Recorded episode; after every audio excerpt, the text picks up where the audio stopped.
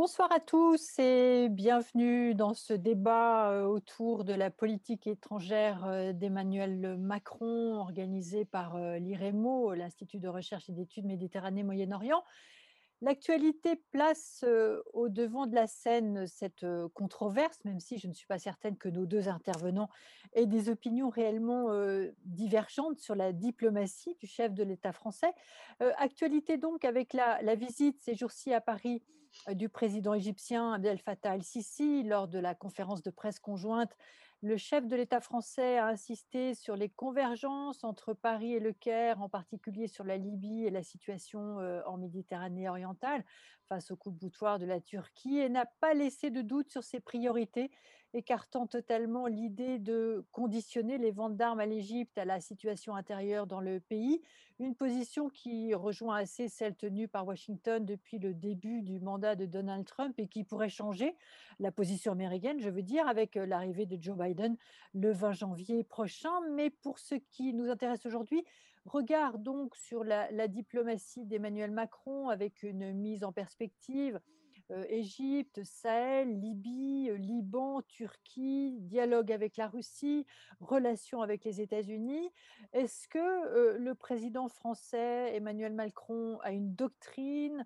Est-ce qu'il y a un principe qui guide sa politique étrangère? Est-ce qu'il a cherché à être différent de ses prédécesseurs? Est-ce qu'il a réussi Qu'est-ce qui fait la particularité de la diplomatie macronienne? Nos deux intervenants ce soir sont René Bachmann, journaliste euh, à Mediapart. Bonsoir. Bonsoir. Et Marc Anveld, journaliste au Monde diplomatique, chroniqueur euh, à la Tribune et auteur du Grand manipulateur, les réseaux secrets de Macron, paru aux éditions Stock. Bonsoir. Bonsoir. René Bachmann, lorsque Emmanuel Macron est arrivé à l'Élysée, il s'est retrouvé sur la scène internationale avec des interlocuteurs comme euh, Donald Trump, Vladimir Poutine, Benjamin Netanyahou et Recep autant de spécialistes, euh, j'ai envie de dire, du rapport de force politique adossé à une puissance globale. Qu'est-ce que vous retenez de la façon dont Emmanuel Macron a géré sa diplomatie avec ses puissances et, leurs chefs? Quel bilan faites-vous plus généralement de la politique étrangère euh, du président français Hélas, pour lui, je dirais que le bilan que j'en tire, enfin que j'en ai tiré en écoutant les gens qui tiraient des bilans plus compétents que les miens, c'est-à-dire les diplomates que j'ai interrogés, les experts que j'ai interrogés pour mon enquête dans Mediapart, le bilan n'est pas bon. Euh, il y a même un certain nombre de, d'ambassadeurs que j'ai interrogés qui l'ont qualifié de décevant ou de calamiteux. Moi, je dirais que, au fur et à mesure que je, développais cette enquête, ça, ça a duré à peu près quatre semaines m'est revenu à plusieurs reprises cette vieille formule de Abba Eban, dont vous vous souvenez peut-être, qui était le ministre des Affaires étrangères israélien dans les années 60 et 70, qui avait dit d'Arafat, d'ailleurs s'il n'avait pas forcément raison, mais que c'était un homme qui ne ratait pas une occasion de rater une occasion. Ben, Macron, pour moi, c'est un peu la même chose. En matière de politique étrangère, depuis qu'il est au pouvoir, il n'a pas souvent raté une occasion de rater une occasion. J'en veux pour preuve un certain nombre de démarches qu'il a faites ou qu'il n'a pas faites, justement. Le problème, c'est qu'il n'a pas fait souvent les choses qu'on aurait pu attendre de lui, euh, notamment au Sahel et en Libye. Je dirais pour commencer que finalement, il avait relativement de la chance d'arriver au moment où il est arrivé, parce que certes, il y avait des truc compliqué à gérer pour lui. Il y avait un contexte qui n'était pas simple. Il y avait des problèmes dans l'Union européenne. Il y avait une multiplication, de dirigeants populistes un peu partout. Il y avait des personnages comme ceux que vous avez cités, Poutine, Trump, Erdogan, Orban, Bolsonaro pas encore, mais Modi. Mais ce qui plaidait pour lui, ce qui plaisait en lui, d'ailleurs à certains, même à certains diplomates, c'était le multilatéralisme dont il était, paraît-il, porteur. C'était une espèce aussi de, son choix de faire toujours du, en même temps, entre le gaulo-mitterrandisme et d'autres formules de, diplomatie, c'était ce qu'ils étaient engagés à faire, c'est-à-dire à diminuer les interventions extérieures. Et c'était aussi un engagement qu'il avait pris de façon pas très formelle, mais il avait, il avait parlé de ça de façon discrète, mais quand même assez ferme, de, de mettre un terme à la dérive néocon de la diplomatie française, néocon, néoconservatrice, je veux dire ce qui était assez euh, acceptable. Et c'était si acceptable, c'était si intéressant comme perspective que entre les deux tours de l'élection présidentielle, une soixantaine d'ambassadeurs français, de, diplomates de haut niveau, avaient pris position, qui n'étaient pas tous de droite, qui étaient pour certains d'entre eux de gauche même, avaient pris position à sa faveur. Donc il arrivait, disons, avec des conditions assez intéressantes. À mes yeux, il y avait deux points sur lesquels il aurait pu montrer tout de suite ce qu'il avait l'intention de faire et montrer tout de suite qu'il avait l'intention de ne pas faire la même chose que les autres. C'était le Sahel et la Libye. Dans ces deux cas, il aurait pu, à mon avis, il aurait dû, mais en disant qu'il aurait pu, euh, prendre ses distances par rapport à la trajectoire qui avait été choisie par Hollande. Il ne l'a pas fait. Au Sahel, euh, Hollande avait commencé par faire une intervention militaire, euh, vous vous souvenez que s'appelait l'opération Serval, qui était destinée à empêcher les islamistes d'y s'emparer de, la capitale. Ça avait réussi, mais il avait réussi à les empêcher de s'emparer de la capitale. Il avait repris une partie du contrôle du Mali, il a repris le contrôle de Tombouctou. Ensuite, il a transformé cette opération en une opération de beaucoup plus grande envergure, qui est devenue l'opération Barkhane, et qui s'est étendue à l'ensemble du, euh, Sahel, qui, elle, ne marche pas tellement bien. Pour tout dire, elle s'ensable un peu. Euh, parce que l'objectif est démesuré, parce que 4500 soldats français, quelques milliers de soldats africains d'autres nations européennes sur un territoire qui est grand comme l'Europe, ça a peu de chances de fonctionner, même avec l'aide des drones américains que les Américains nous prêtent ou que nous avons achetés, même avec l'aide des services de renseignement américains aussi, même avec euh, l'aide de quelques autres Africains, ça ne marche pas, ça n'a pas donné de résultat.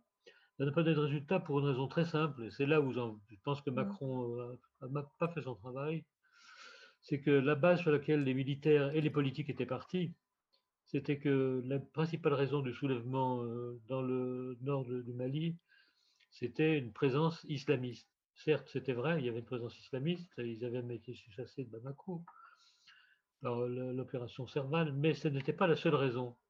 Ce qui se passait, c'est que les gens euh, du Mali n'étaient pas contents de leur régime, c'est le moins qu'on puisse dire.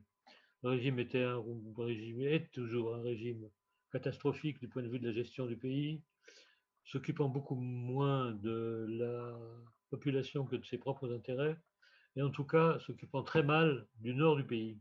Et les gens du nord du pays, pour une partie d'entre eux, s'étaient alliés, disons, aux islamistes pour protester contre le pouvoir qui ne les considérait pas suffisamment bien.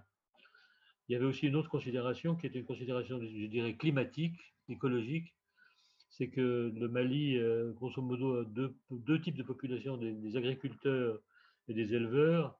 Les éleveurs euh, étaient furieux contre les agriculteurs parce que la terre arable diminuait à cause de la sécheresse, à cause de l'avancée du, désert.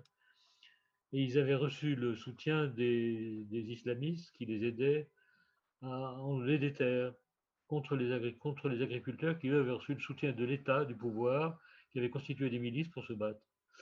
Et Macron et ses conseillers n'ont pas du tout tenu compte de cette deuxième dimension, de cette dimension, disons, à mon avis principale d'ailleurs, du problème du Sahel, qui est la dimension, disons, paysanne, la dimension politique et la dimension de gestion des, des pouvoirs, parce que là, je parle du Mali, mais on pourrait dire la même chose du Niger, on pourrait dire la même chose de la Haute-Volta et d'autres pays qui sont extrêmement mal gérés et qui font un, pour, dans lesquels la population a un destin catastrophique.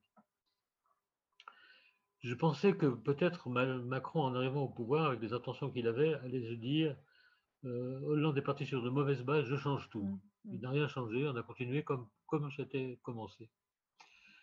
Ça a été la même chose pour la Libye. En Libye aussi, à mon avis, euh, Hollande avait fait une grosse euh, bourde. Il avait hérissé, il faut dire, d'une situation catastrophique qui avait été créée par l'opération de, Sarkozy et l'opération internationale.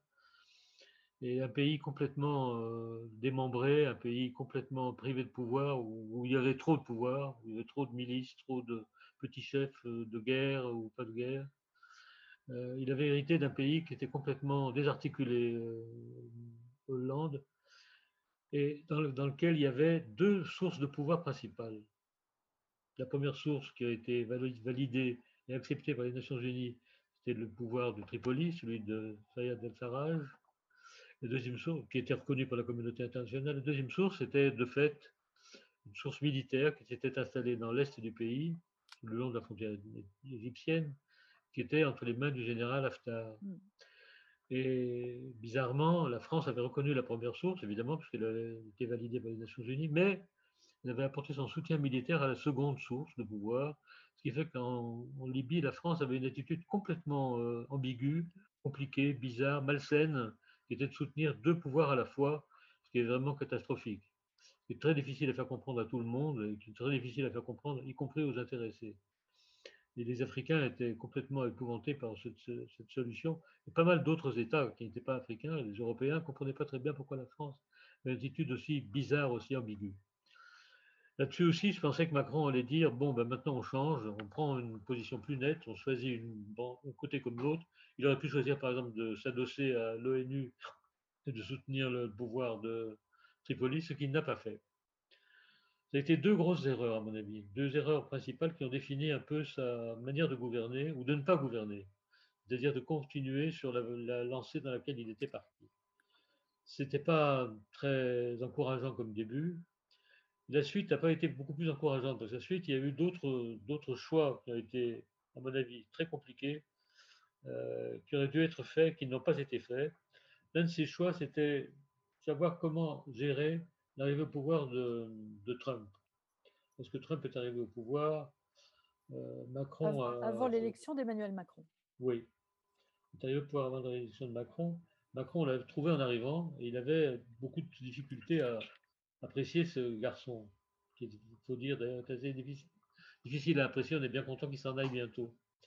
Mais euh, quand il a vu que Trump était aussi compliqué à gérer, il a voulu le gérer d'une manière très personnelle.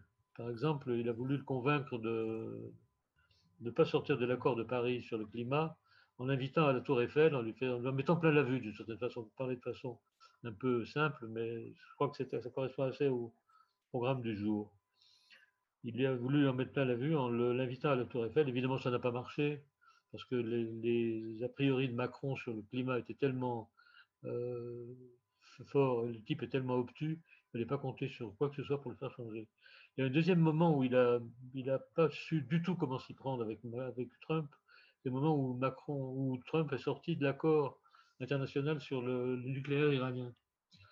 Macron était aux États-Unis à un moment et Trump lui a annoncé qu'il avait l'intention d'en sortir et qu'il en sortirait bientôt.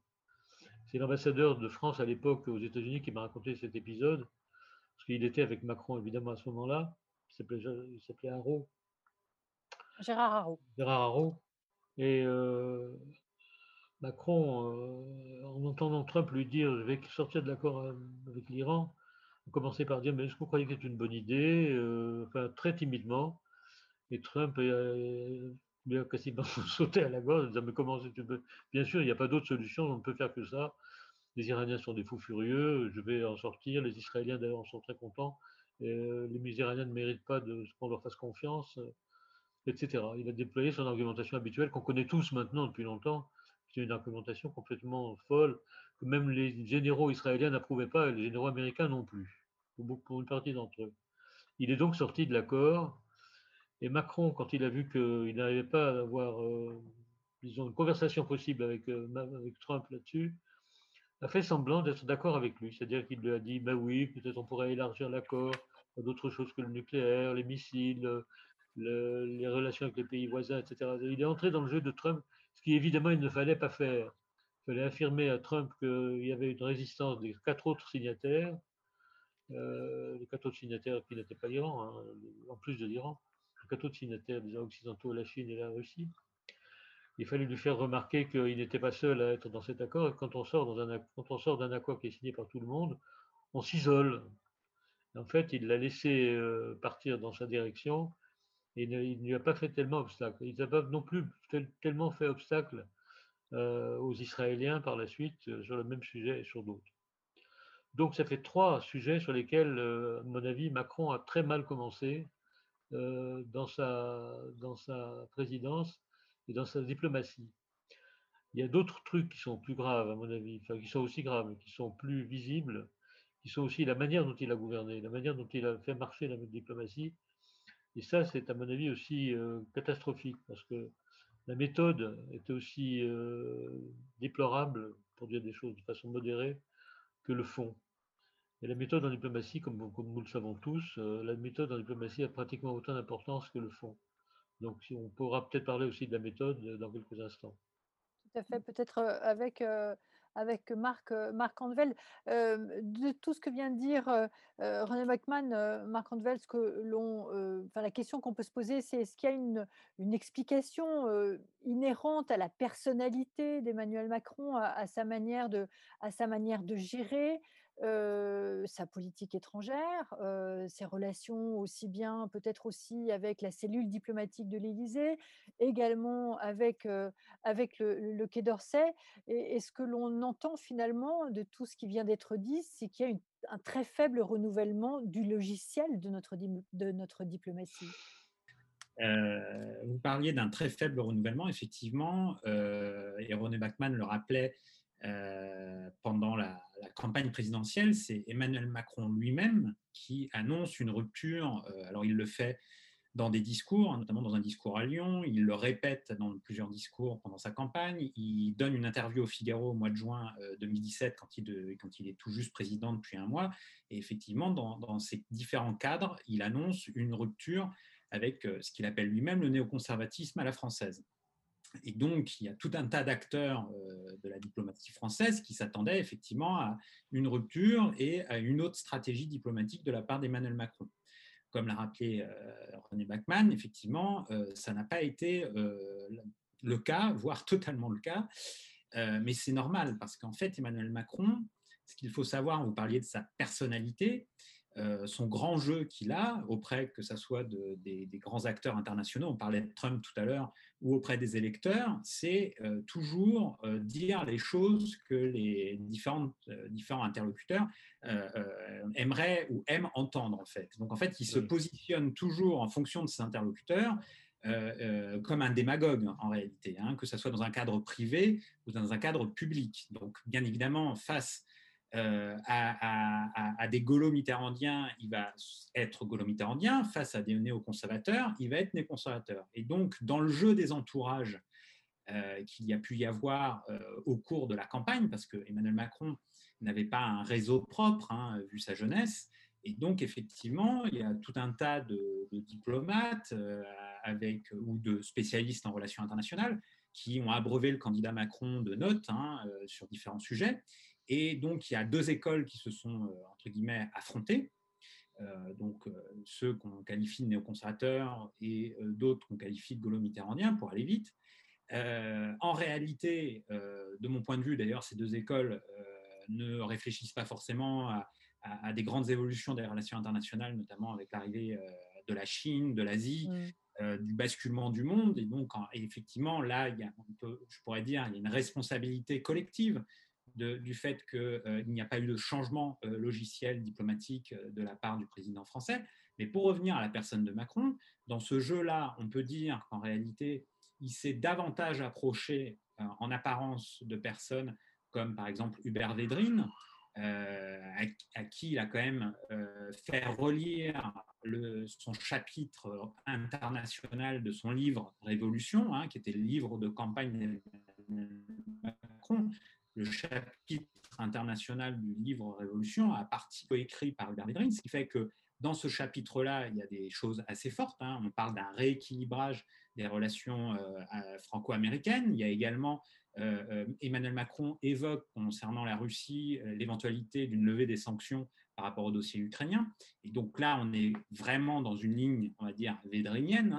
Hein. et en réalité, dans le même temps, et en même temps, comme d'habitude, en parallèle, il y avait effectivement tout un tas de diplomates euh, ou de spécialistes en relations internationales. Donc, on parlait de Gérard Haro, mais Gérard Haro, Justin mmh. Weiss, euh, ou également euh, M. Tertrais, a également abreuvé le candidat de notes. D'ailleurs, chacun espérait, en tout cas pour le cas de Haro ou même de Justin Weiss, avoir une place dans le dispositif diplomatique. Ça n'a pas été le cas.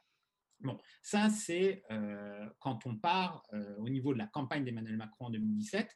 Et là, en fait, ce qu'il faut comprendre, c'est que il n'est pas uniquement, on va dire, dans euh, ce que j'ai moi-même employé, et, René Bachmann également dans son enquête, l'idée du coup d'éclat, c'est-à-dire le mmh. fait que Emmanuel Macron aimerait par-dessus tout, ce qui est le cas de toute façon, avoir les projecteurs sur lui dans une forme d'égocentrisme et de narcissisme à l'échelle internationale. Bon, il a une très haute idée de la fonction présidentielle, il veut dit-il, marquer sa place dans l'histoire. Et donc, effectivement, il sait que la diplomatie est l'outil idéal pour un président français pour s'inscrire dans cette, entre guillemets, histoire-là mémorielle. Mais dans ce, dans ce fonctionnement-là d'Emmanuel Macron, il ne faut pas sous-estimer la manière dont il a eu à utiliser les concepts traditionnels de la diplomatie, donc là justement les gaulo-mitterrandiens et les néoconservateurs, pour d'une certaine manière se positionner, se jouer de tout le monde, montrer ou essayer de comprendre par ambiguïté qu'il allait rompre sur tout un tas de sujets. Mais en réalité, dans le fond, il n'avait sur tout un tas de plans, et René Bachmann l'a rappelé, aucune stratégie ni prise en compte des jeux géopolitiques et régionaux sur tout un tas de dossiers, et c'est un gros problème.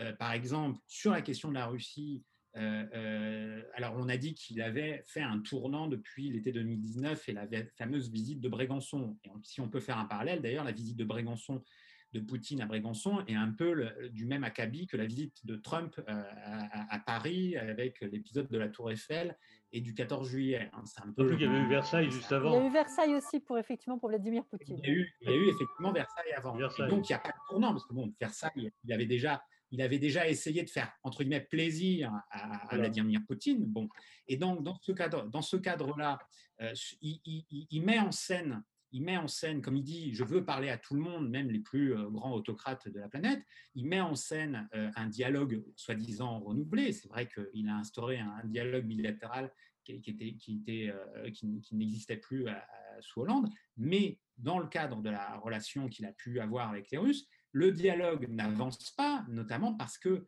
en réalité, à la fois, certes, les Russes ne font pas de propositions, mais pourquoi ils ne font pas de propositions sur tout un tas de sujets? C'est que Emmanuel Macron n'avance pas non plus vis-à-vis des Russes, qu'on soit d'accord ou non par rapport à cette stratégie. Ce que je veux dire, par exemple, il y a un élément que moi que j'ai posé, euh, comme, enfin, c'est une question que j'ai posée à différents interlocuteurs que j'ai rencontrés dans le cadre de l'enquête pour mon diplôme, notamment euh, quand j'ai rencontré euh, Védrine, Chevènement, euh, euh, notamment sur ce dossier-là, qui donc promeut un dialogue avec les Russes. Et, je leur ai dit, mais comment expliquez-vous qu'Emmanuel Macron, sur le dossier euh, géostratégique et géopolitique qui est Nord Stream 2, c'est-à-dire la, la, fourniture de gaz par la mer Baltique, sur ce dossier-là qui est extrêmement sensible, comment expliquez-vous qu'Emmanuel Macron est totalement dans l'alignement aux États-Unis en, multipliant les oppositions au programme Nord Stream 2, alors qu'il y a une compagnie française Engie qui est dedans, et en plus se mettant à dos, pas les Russes, parce que ça, à la rigueur, pourquoi pas, mais se mettant à dos notre principal partenaire européen, en réalité l'Allemagne et Angela Merkel. Et là, il y a une contradiction flagrante, et notamment en termes de stratégie. C'est-à-dire que là, il a oscillé d'ailleurs on va dire, dans une sorte d'occidentalisme mmh. euh, euh, à, contre-temps vis-à-vis de Trump. Bon, ça, d'une certaine manière, on peut faire cette même critique-là à Hollande vis-à-vis d'Obama, en réalité, qui regardait déjà vers le Pacifique et où il y avait déjà, on va dire, un éloignement, ou en tout cas euh, américain, ou quelque chose de, moins accompagnant vis-à-vis de, l'Europe. Mais concernant cette absence de, dire, de choix stratégique euh, il n'a pas choisi, là par exemple, sur ce dossier-là, entre l'Allemagne et les États-Unis. Bon, ça, c'est une contradiction flagrante. Et quand on pose la réalité, les faits, les différents interlocuteurs euh, que j'ai pu rencontrer, et notamment aussi, y compris du côté de l'Élysée, hein, quand j'ai posé les questions euh, à la cellule diplomatique, justement, quand j'ai eu les différents interlocuteurs de la cellule diplomatique, ou par exemple le conseiller Europe également d'Emmanuel Macron, eh bien, personne ne me répondait, bien évidemment, parce que là, on était dans l'ambiguïté, pour reprendre le terme, l'ambiguïté toute présidentielle d'Emmanuel Macron. Bon, ça, c'est un, premier élément de, réponse. Et concernant la doctrine, en fait, il est dans une doctrine d'imitation de ce qui a été le passé diplomatique de la France. Et d'ailleurs, cette imitation, on a pu le voir sur un épisode euh, là pour le coup en termes de communication, lors de sa visite à Jérusalem, on a eu l'impression qu'il faisait du Chirac, là, euh, vous savez, quand il s'est pris au service de sécurité, tout ça était, était dans une imitation euh, assez, assez ridicule, parce qu'en plus, tout ça a été préparé en réalité. Et puis, au-delà de, cet élément, par exemple sur le Liban, il dit et il répète à ses interlocuteurs de la cellule diplomatique, je suis dans la doctrine Mitterrand, c'est-à-dire à parler à tout le monde, y compris au Hezbollah, sauf que dans le même temps, il se back pas du tout par rapport aux acteurs régionaux, et donc il y va la fleur au fusil, que ce soit par rapport aux acteurs régionaux ou internationaux comme les États-Unis ou même la Russie. Et donc, bien évidemment, personne ne le soutient dans son initiative diplomatique. Il n'a aucun allié diplomatique en réalité. Bon, ça, c'est l'épisode du Liban, on pourra revenir. Et donc, il utilise des vieilles ficelles euh, diplomatiques alors que la situation géopolitique est totalement renouvelée depuis 30, euh, 40 ans, 50 ans, bien évidemment. Et après, vous parliez de méthode, et ça, effectivement, c'est très grave, parce qu'au niveau de la méthode et au niveau de son rapport au corps diplomatique français ou au Quai d'Orsay, euh, bon, de lui-même, il a, il a usé d'une formule euh, totalement, comment dire, euh, ridicule également parce qu'il a qualifié le Quai d'Orsay d'état profond. Mm. Bon, pour l'anecdote, cette formulation est en réalité issue de discussions qu'il a pu avoir avec Jean-Pierre Chevènement. Bon, qu'il a euh, lui-même utilisé comme, euh, comment dire, qu'il a missionné au départ de son quinquennat pour discuter justement avec les Russes, avec Poutine. Alors là, c'est un point très important. C'est Allô? Oui, on a. Non, voilà. Vous voilà à nouveau. C'est bon? Je suis, apparu, oui, oui, oui, vous pouvez continuer, Marc. Euh, euh, euh, là, c'est un élément très, très important. C'est-à-dire, au-delà même de la question de la cellule diplomatique, qui, qui, aurait la préférence du président vis-à-vis de l'administration du quai, parce que ça c'est quelque chose d'assez traditionnel dans la Ve République française et ce qu'on appelle le domaine réservé du mmh. président de la mmh. République. Et Emmanuel Macron, il, il, va plus loin que ça, parce que déjà en réalité, il contourne à la fois son administration diplomatique et le quai, mais il contourne également, y compris au sein même de l'Élysée, sa cellule diplomatique sur tout un tas de sujets. Et donc c'est d'ailleurs pour ça que dans la presse, euh, notamment Le Monde a relayé euh, euh, au mois de septembre le burn-out des équipes de la cellule diplomatique. on en a fait des affaires personnelles, on a, pointé la responsabilité par exemple d'Emmanuel Bonne et, de Alice Ruffo, mais en réalité, le burn-out de la cellule diplomatique à l'Élysée, est en fait aussi le résultat de la pratique hyper solitaire du président de la République, qui à la fois privilégie, privilégie une diplomatie en réalité de, non-diplomates. Par exemple, c'est quand il demande à Chevènement de, de, dire des choses très importantes à Poutine en personne. Hein. Euh, mm. il, a, il, a, quand même missionné Chevènement, euh, qui n'est plus, on va dire, dans la vie politique française officiellement, mais enfin bon, et puis, euh, on va dire, qu'on pourrait qualifier de retraité, il lui confie une mission diplomatique de première importance. Bon, maintenant, c'est Pierre Vimon qui s'en occupe, mais c'est quand même quelque chose de cet ordre-là. Et il l'a multiplié sur, dans d'autres dossiers. Sur le dossier Liban, par exemple, aujourd'hui, c'est Bernard Régnier de la DGSE qui est très important dans le dispositif. Donc là, on est en plus. Ancien ambassadeur de France à Beyrouth. Voilà, et, mais, qui, mais oui, sauf que c'est le patron de la DGSE aujourd'hui. Donc là, on est dans un mélange des genres. Parce que est-ce que c'est les espions qui font la diplomatie ou est-ce que c'est les diplomates? Et donc, il y a un mélange des genres à tous, à tous les étages en réalité, où à la fois, il missionne des gens qui, qui ne devraient pas avoir autant d'importance, de mon point de vue, dans le cadre de la diplomatie. Et par ailleurs, c'est là où c'est le plus grave, parce qu'on parlait de la Libye, euh, je, vais je vais y venir c'est qu'il n'a pas uniquement utilisé ou missionné, on va dire, des représentants comme ça, des représentants spéciaux qui ne sont pas forcément issus du Quai d'Orsay. Et il ne faut pas non plus, euh, on va dire, être naïf par rapport à une réaction qui pourrait être un peu corporatiste euh, du côté de l'administration du Quai d'Orsay. C'est que dès la campagne présidentielle, dès 2016, quand il prépare sa campagne présidentielle, et dès 2017, notamment son voyage au Liban et notamment son voyage en Algérie que j'évoque dans mon ouvrage Le grand manipulateur, à chaque fois, il est passé par des réseaux de diplomatie parallèle. Des réseaux de diplomatie parallèle, c'est-à-dire des réseaux d'affaires, des réseaux d'affairistes. Hein. Je rappelle quand même que lors de son voyage à Alger du 13 et 14 février 2017, il a rencontré toute les oligarques algériens qui en partie aujourd'hui sont en prison. Euh, euh, il y a donc un mélange des genres aussi à ce niveau-là et qui a perduré ensuite dans le reste du quinquennat, parce que c'est un peu comme Nicolas Sarkozy et sur le dossier libyen, c'est-à-dire les fameux épisodes euh, des, infirmières bulgares et le fameux épisode de la réception de Kadhafi à l'Élysée avec tante et, compagnie. Hein, on se souvient tous, on va dire, de voilà, de, cette contrepartie symbolique vis-à-vis de, Kadhafi. En fait, Emmanuel Macron, il faut le savoir sur, le dossier libyen, n'a pas uniquement, et, loin de là, euh, on peut dire qu'il a repris une partie de la doctrine Le Drian et de la doctrine Hollande vis-à-vis d'Aftar. Mais en fait, ce qu'il faut savoir, c'est que même Le Drian n'a pas été mis dans la boucle de son initiative diplomatique de la selle Saint-Cloud.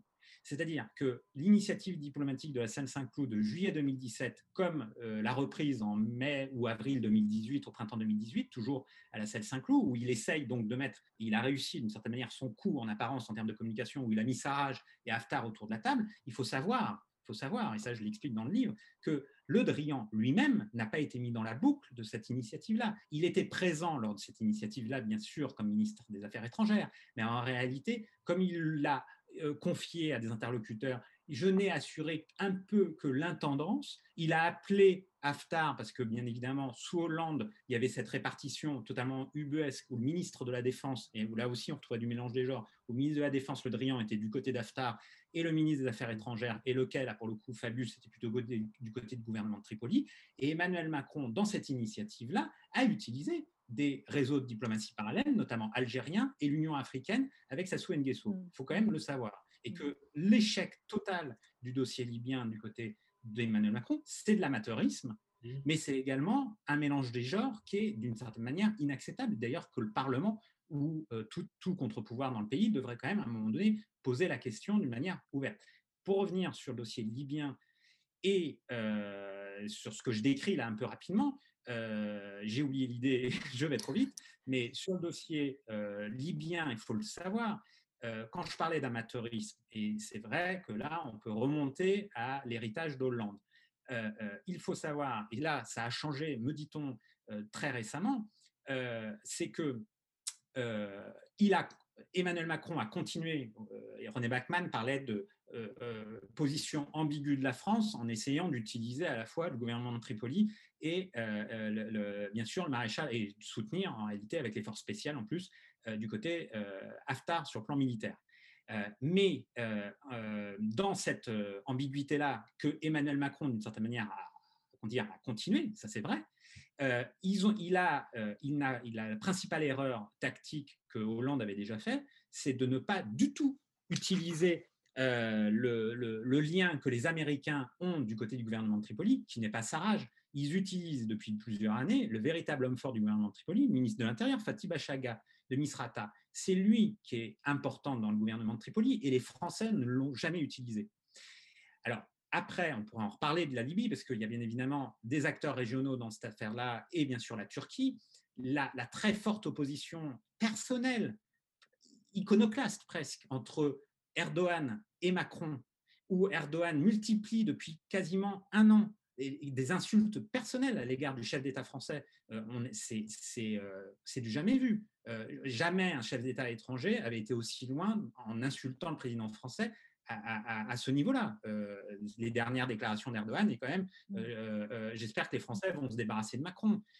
il a, quand Emmanuel Macron avait donné son interview à The Economist en, novembre de 2020, Erdogan avait quand même expliqué que euh, euh, quand Macron avait expliqué que l'OTAN était en état de mort cérébrale, Erdogan avait tutoyé Macron et avait quand même expliqué que Macron était lui-même en état de mort cérébrale. Donc c'est des euh, joutes verbales extrêmement violentes, totalement iconoclastes d'un point de vue diplomatique. Derrière, bien évidemment, on retrouve le mélange des genres et des réseaux qu'Emmanuel Macron a utilisés pendant la campagne, il faut aussi le savoir. Euh, et donc, bien évidemment, là, on se retrouve dans une situation euh, euh, quasiment du jamais vu pour la France, c'est-à-dire d'une extrême faiblesse diplomatique, où il n'y a pas que un enjeu de non-stratégie mis sur la table, il y a aussi un enjeu de mélange des genres qui explique aussi la faiblesse française. Pour finir, sur le troisième point que je voulais aborder, c'était que, par ailleurs, derrière le coup d'éclat d'Emmanuel Macron, il y a également je parlais de mélange des genres, une diplomatie, euh, René Bachmann évoquait le Sahel tout à fait, qui euh, ferait avec euh, des questions sécuritaires et de ce que pourraient qualifier certains acteurs que j'avais rencontrés de militarisation de la diplomatie. Bon, ça, on peut dire que c'est d'ailleurs un mouvement assez international du côté des démocraties occidentales je fais référence par exemple au, livre de Ronan Farrow sur la diplomatie américaine, hein, qui parle de militarisation de la diplomatie américaine depuis plus d'une quinzaine d'années et qui justement parle de déclin de la diplomatie. Et donc là, on est quand même dans un mouvement international où effectivement le déclin du Quai d'Orsay, alors là, avec un, bémol, parce que le, enfin le Quai a, eu des augmentations budgétaires, mais en fait, on est quand même dans un, euh, dans un malaise diplomatique plus large euh, c'est-à-dire quelle est la fonction des diplomates aujourd'hui dans un monde où tout est ultra connecté? Il faut quand même savoir qu'Emmanuel Macron, que ce soit dans un cadre national ou international,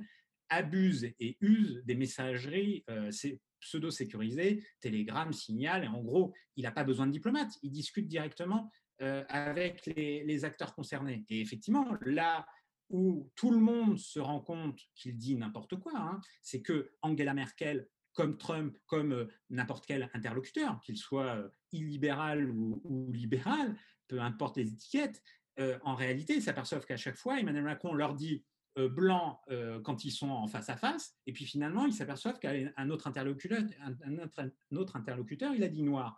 Alors, je veux bien que pour faire de la diplomatie, il faut être également parfois dans l'ambiguïté, mais Macron multiplie ça, c'est-à-dire qu'il multiplie, on va dire, euh, une manière d'être de banquier d'affaires, où il multiplie les duplicités en fonction des différents acteurs. Or, un des principes fondateurs de la diplomatie, c'est la confiance. Donc, bien évidemment, le problème, c'est que derrière la belle image d'Emmanuel Macron, que les médias, y compris internationaux, ont diffusé au début de son quinquennat, il y a un hiatus total avec la réalité aujourd'hui des rapports, y compris personnels, qu'Emmanuel Macron peut avoir avec y compris des leaders européens. Je parlais d'Angela Merkel, les relations sont euh, catastrophiques depuis euh, au moins plus de deux ans, il faut le savoir. Et c'est pourtant le dossier européen, c'est l'un des dossiers fondateurs, entre guillemets, là on parlait de doctrine, du macronisme. Donc là, c'est un souci. Donc je reviens juste pour finir. Euh, déclin du quai, je pense que c'est plus, plus global et plus large quand même.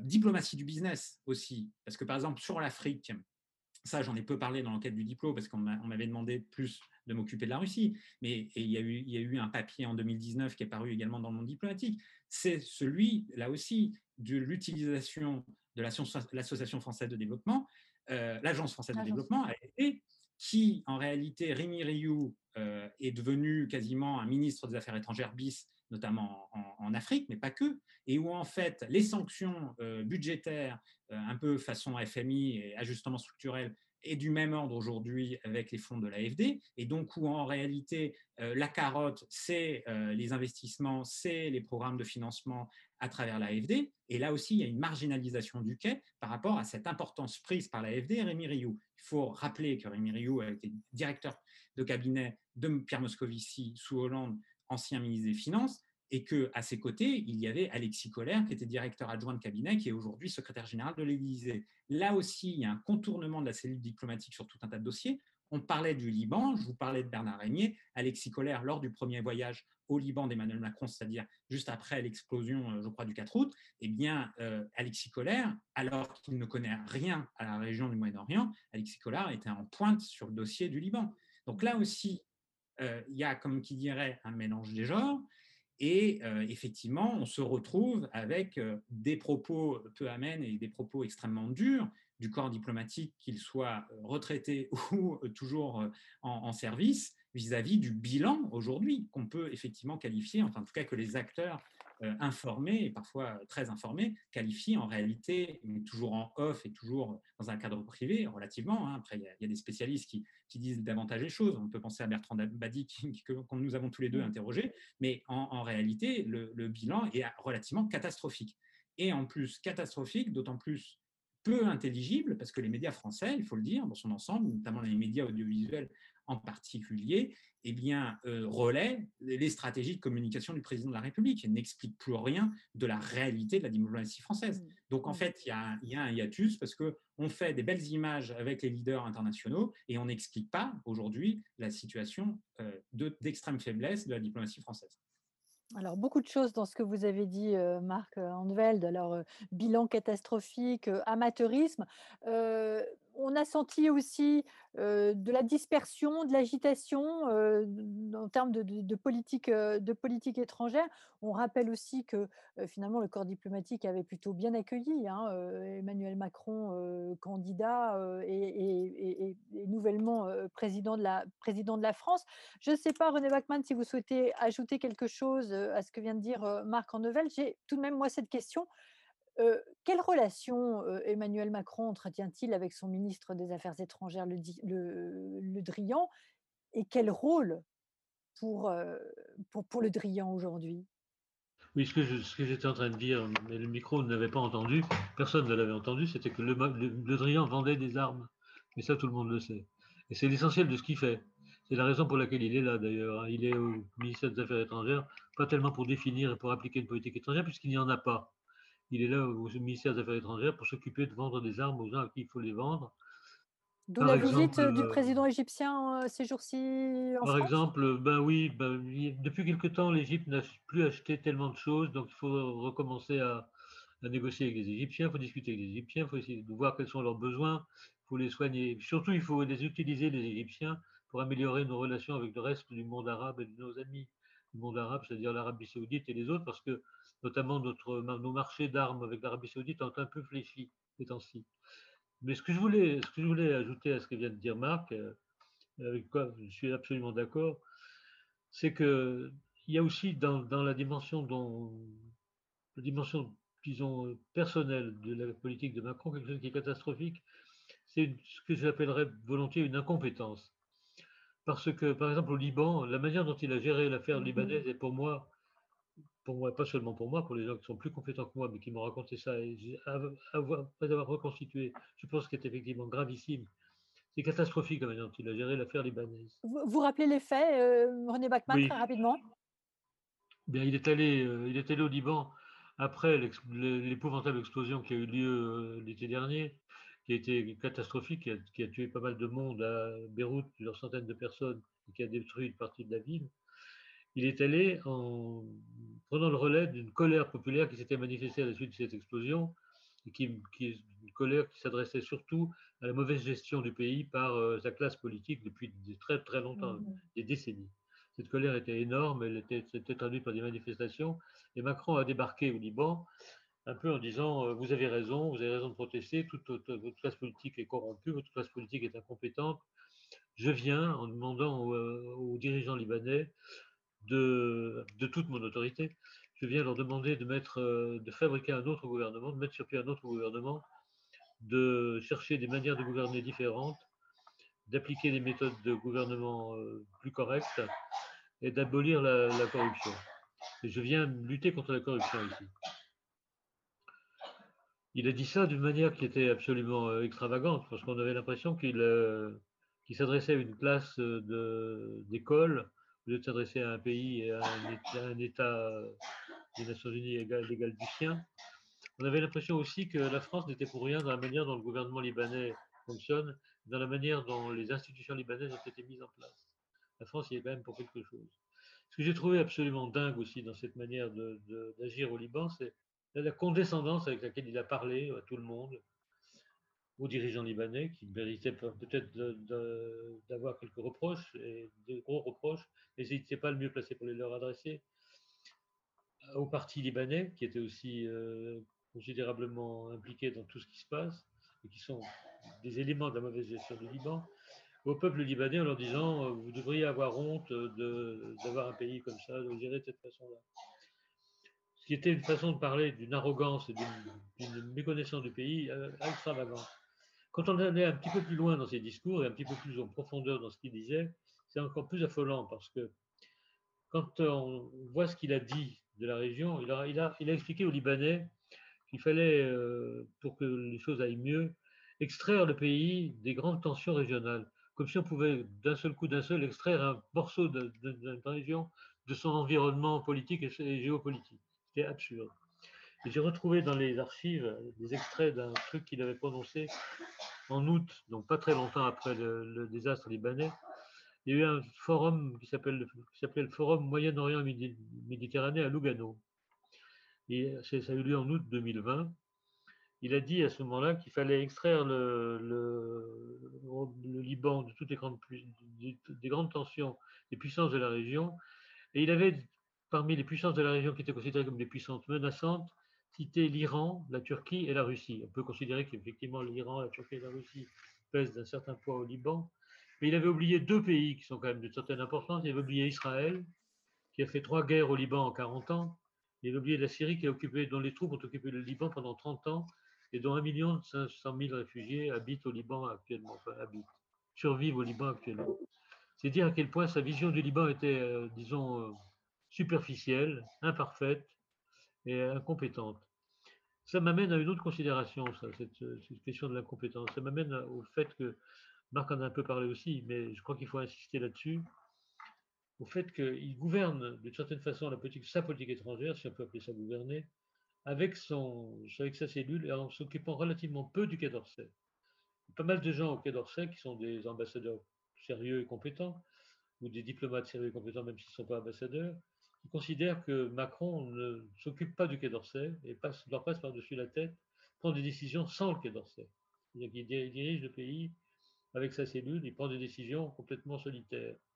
Il les prend en solitaire parce qu'il est gouverné par une, une conviction qu'il est extrêmement brillant, qu'il est très savant, que sa parole pèse lourd, qu'il est capable de convaincre tout le monde. Mmh. Le problème, c'est qu'on a vu avec Trump, avec Poutine, que sa parole n'a pas convaincu grand monde. Même quand il s'agit de gens moins importants, moins influents que Trump et Poutine, ça ne marche pas beaucoup mieux. Mmh. Ce que j'ai trouvé catastrophique dans sa manière de gouverner, c'est que il est, disons, euh, pour reprendre un propos qui m'a été tenu par un diplomate, il est gouverné par l'envie de la communication, par le désir de la communication il a envie de faire de la communication. C'est la communication qui l'intéresse le plus. Ce sont les coups d'éclat, ce sont les trucs qui se voient, qui, font les, ouvertures des journaux euh, ou qui font la, reprise des, chaînes d'information continue. Et ça, c'est catastrophique pour la diplomatie. C'est pas comme ça qu'on fait de la diplomatie. La diplomatie, c'est le contraire des coups d'éclat, c'est le contraire de la, communication continue. La diplomatie, c'est autre chose. Elle suppose de, connaître les pays, de connaître l'environnement, de connaître l'histoire, de connaître la géographie aussi et de savoir dans, quelle sorte de conflit on se trouve. Il y a un autre conflit dont je voudrais parler avant qu'on reprenne notre discussion, et qui montre aussi à quel point il a été, euh, je trouve, léger, pour ne pas dire des choses pires, dans sa manière de gérer euh, la politique internationale, c'est le conflit israélo-palestinien. Mm.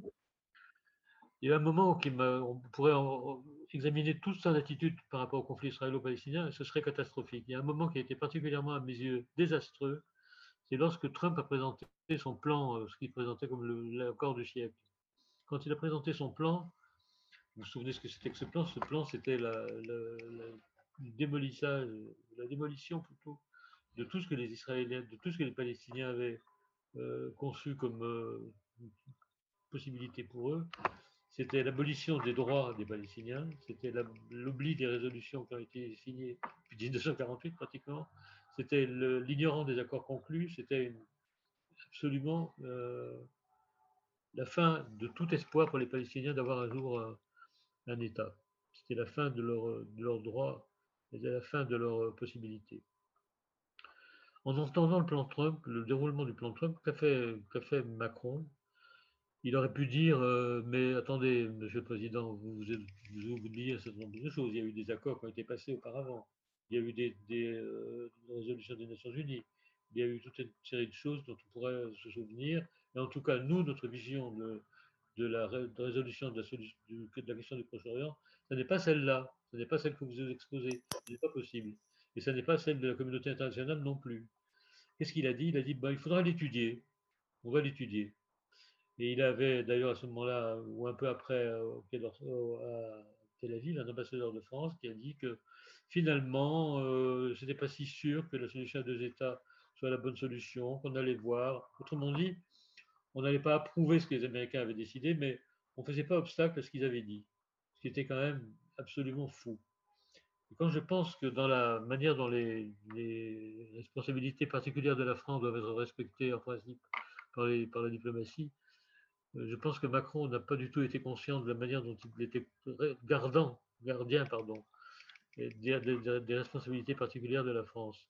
Vous savez, on dit toujours que le président de la République doit être euh, le gardien de ses responsabilités particulières et doit en incarner la pérennité. Quand, quand il s'agit du Proche-Orient, et d'autres sujets, hein, mais là nous parlons du Proche-Orient, quand il s'agit du Proche-Orient, il était d'une passivité totale. Mmh. Et pour moi, ça, ça a été désastreux. Est-ce qu'on peut dire, pour aller plus loin par rapport à ce que vient de dire René Bachmann, Marc Andvel, est-ce qu'on peut dire que finalement Emmanuel Macron s'est beaucoup et beaucoup plus qu'on ne l'aurait imaginé adossé à la politique américaine? Alors, c'est le paradoxe que j'exposais tout à l'heure quand je parlais de, mmh. de son dialogue russe et en fait de, sur tout un tas de dossiers d'un alignement en réalité totalement américain. Mais là, justement, ce qui est assez intéressant de ce point de vue-là, c'est que on pourrait s'attendre à ce que euh, ça soit un effet de croyance et euh, une doctrine, c'est-à-dire euh, se retrouver dans un occidentalisme tel qu'on l'a pu le retrouver d'ailleurs dans, dans, des discours de Nicolas Sarkozy, voire d'ailleurs de, François Hollande, qui de ce point de vue-là, de mon, point de vue, est, totalement dans la continuité en réalité. Mais le pire, c'est que la remarque de René Bachmann sur le conflit israélo-palestinien de passivité n'est pas uniquement liée, de mon point de vue, à, comment dire, à une doctrine qu'il aurait, lui, de son côté, c'est-à-dire euh, euh, euh, un alignement américain. C'est-à-dire qu'en fait, il est tellement faible qu'il ne peut même pas aujourd'hui comment dire, reproduire la position traditionnelle de la France vis-à-vis du conflit israélo-palestinien. Et ça, bon, c'est un dossier qu'on peut retrouver d'ailleurs sur son rapport aux Turcs, en tout cas à Erdogan, euh, et notamment euh, aussi à la situation en Afrique, où en fait, euh, sur tout un tas de dossiers, il laisse passer des intérêts israéliens ou turcs, notamment en Afrique, parce que en réalité, il ne peut pas faire autrement. Hmm. Je reste plutôt abstrait pour l'instant, mais c'est quand même très problématique de ce point de vue-là.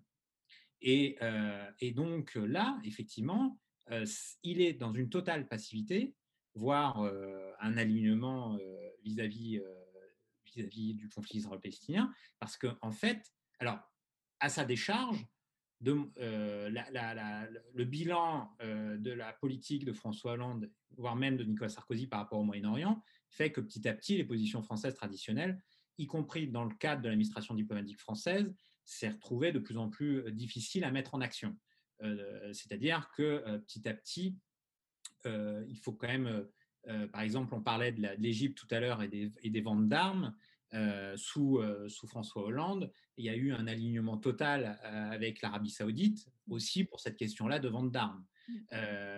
mais avec davantage de doctrine d'ailleurs, avec, on va dire, davantage de stratégie d'ailleurs. En gros, on jouait, on jouait le camp sunnite et l'Arabie saoudite, c'était relativement clair. En plus, avec Fabius, ensuite, vis-à-vis des Iraniens, euh, qui jouaient, on va dire, le, le, bad cop, alors que les Américains jouaient euh, le good cop. Donc, il y avait, on va dire, une petite musique, une stratégie. Ce n'était pas forcément le rang traditionnel de la France par rapport à ce qu'on appelle la politique arabe de la France, mais il y avait, bon, il y avait des choix, une stratégie, une cohérence, qu'on soit euh, d'accord ou qu'on soit critique, on va dire. Là, dans le cadre de Macron, il n'y a même pas de stratégie, il n'y a même pas de cohérence. Il y a juste une inexistence sur tout un tas de dossiers euh, euh, moyen-orientaux et euh, notamment sur le conflit israélo-palestinien. Pour,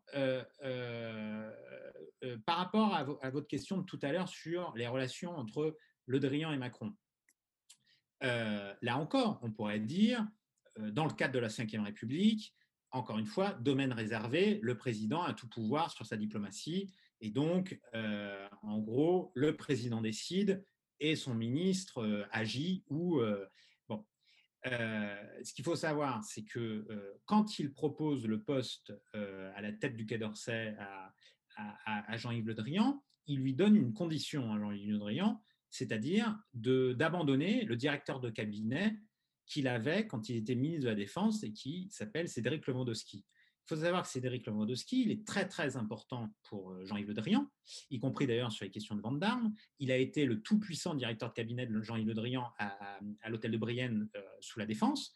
Et Emmanuel Macron et Alexis Collère n'en voulaient pas. Je pourrais euh, développer toutes les raisons pour lesquelles il ne souhaitait pas que Cédric Lewandowski suive au cabinet de Le Drian. Mais Le Drian s'est trouvé fragilisé considérablement d'un point de vue politique à ce niveau-là. Et donc, en fait, euh, il a été quasiment émasculé, entre guillemets, en termes de mmh. réseau d'ailleurs, euh, par, euh, par Emmanuel Macron, qui donc l'a positionné au niveau du Quai d'Orsay, mais juste parce qu'il fallait trouver quelqu'un à mettre au niveau du Quai d'Orsay. Ce qu'il faut savoir également, c'est qu'au tout début du quinquennat, pour le coup, et c'est assez contre-intuitif d'ailleurs par rapport à ce qu'on se disait, quoique, au sein de l'administration diplomatique, de l'administration diplomatique, oui, effectivement, si Emmanuel Macron, comme je l'ai dit sur la selle Saint-Cloud, avait totalement déjà mis de côté le Quai d'Orsay, en, privilégiant les canaux de diplomatie parallèle, il avait un lien privilégié, ça je l'explique d'ailleurs dans, mon enquête dans le livre, euh, il avait un lien privilégié, euh, on l'a même qualifié d'intime, donc euh, relativement proche, avec celui qu'il a nommé à l'époque comme secrétaire général, c'est-à-dire Maurice Gourdeau-Montagne. gros, grand, grand diplomate, s'il en est, plutôt sur une ligne d'ailleurs, on va dire, gaulliste, enfin, si ce terme veut encore dire quelque chose, chiracien, très proche de Chirac, qui s'était rapproché de Nicolas Sarkozy. et Maurice Gourdeau-Montagne a été nommé secrétaire général par Emmanuel Macron. Certes, Gourdeau-Montagne aurait souhaité avoir Washington, l'ambassade de Washington, mais Gourdeau-Montagne, dans le dispositif du Quai d'Orsay, a souvent été utilisé par Macron, y compris pour contourner les équipes de Le Drian et Le Drian lui-même. Ça, il faut le savoir. Et donc, Le Drian s'est retrouvé en, aussi très fragilisé.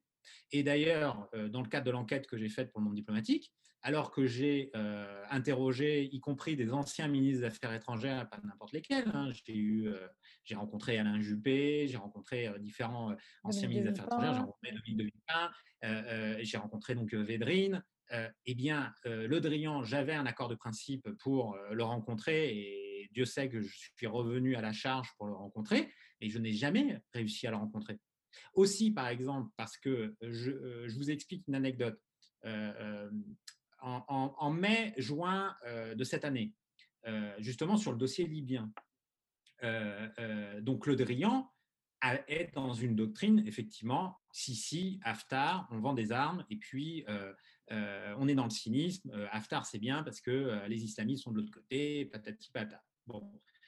Ce qu'il faut savoir, c'est qu'Emmanuel Macron, il avait toujours de fer au, feu, y compris sur le dossier libyen quand je parlais de diplomatie parallèle, il a même utilisé des gens pas issus de, la euh, pas issus de sa cellule diplomatique. Je veux parler d'un ancien militaire qui s'appelle Paul Solaire, qui était euh, chargé de mission euh, au chef d'état-major particulier, qu'il a utilisé comme envoyé spécial, notamment en Libye et au Moyen-Orient, qu'on retrouve d'ailleurs plus ou moins dans l'affaire Benalla, hein, et qui a travaillé avec un autre conseiller de l'ombre qui, s'appelle Ludovic Chaker.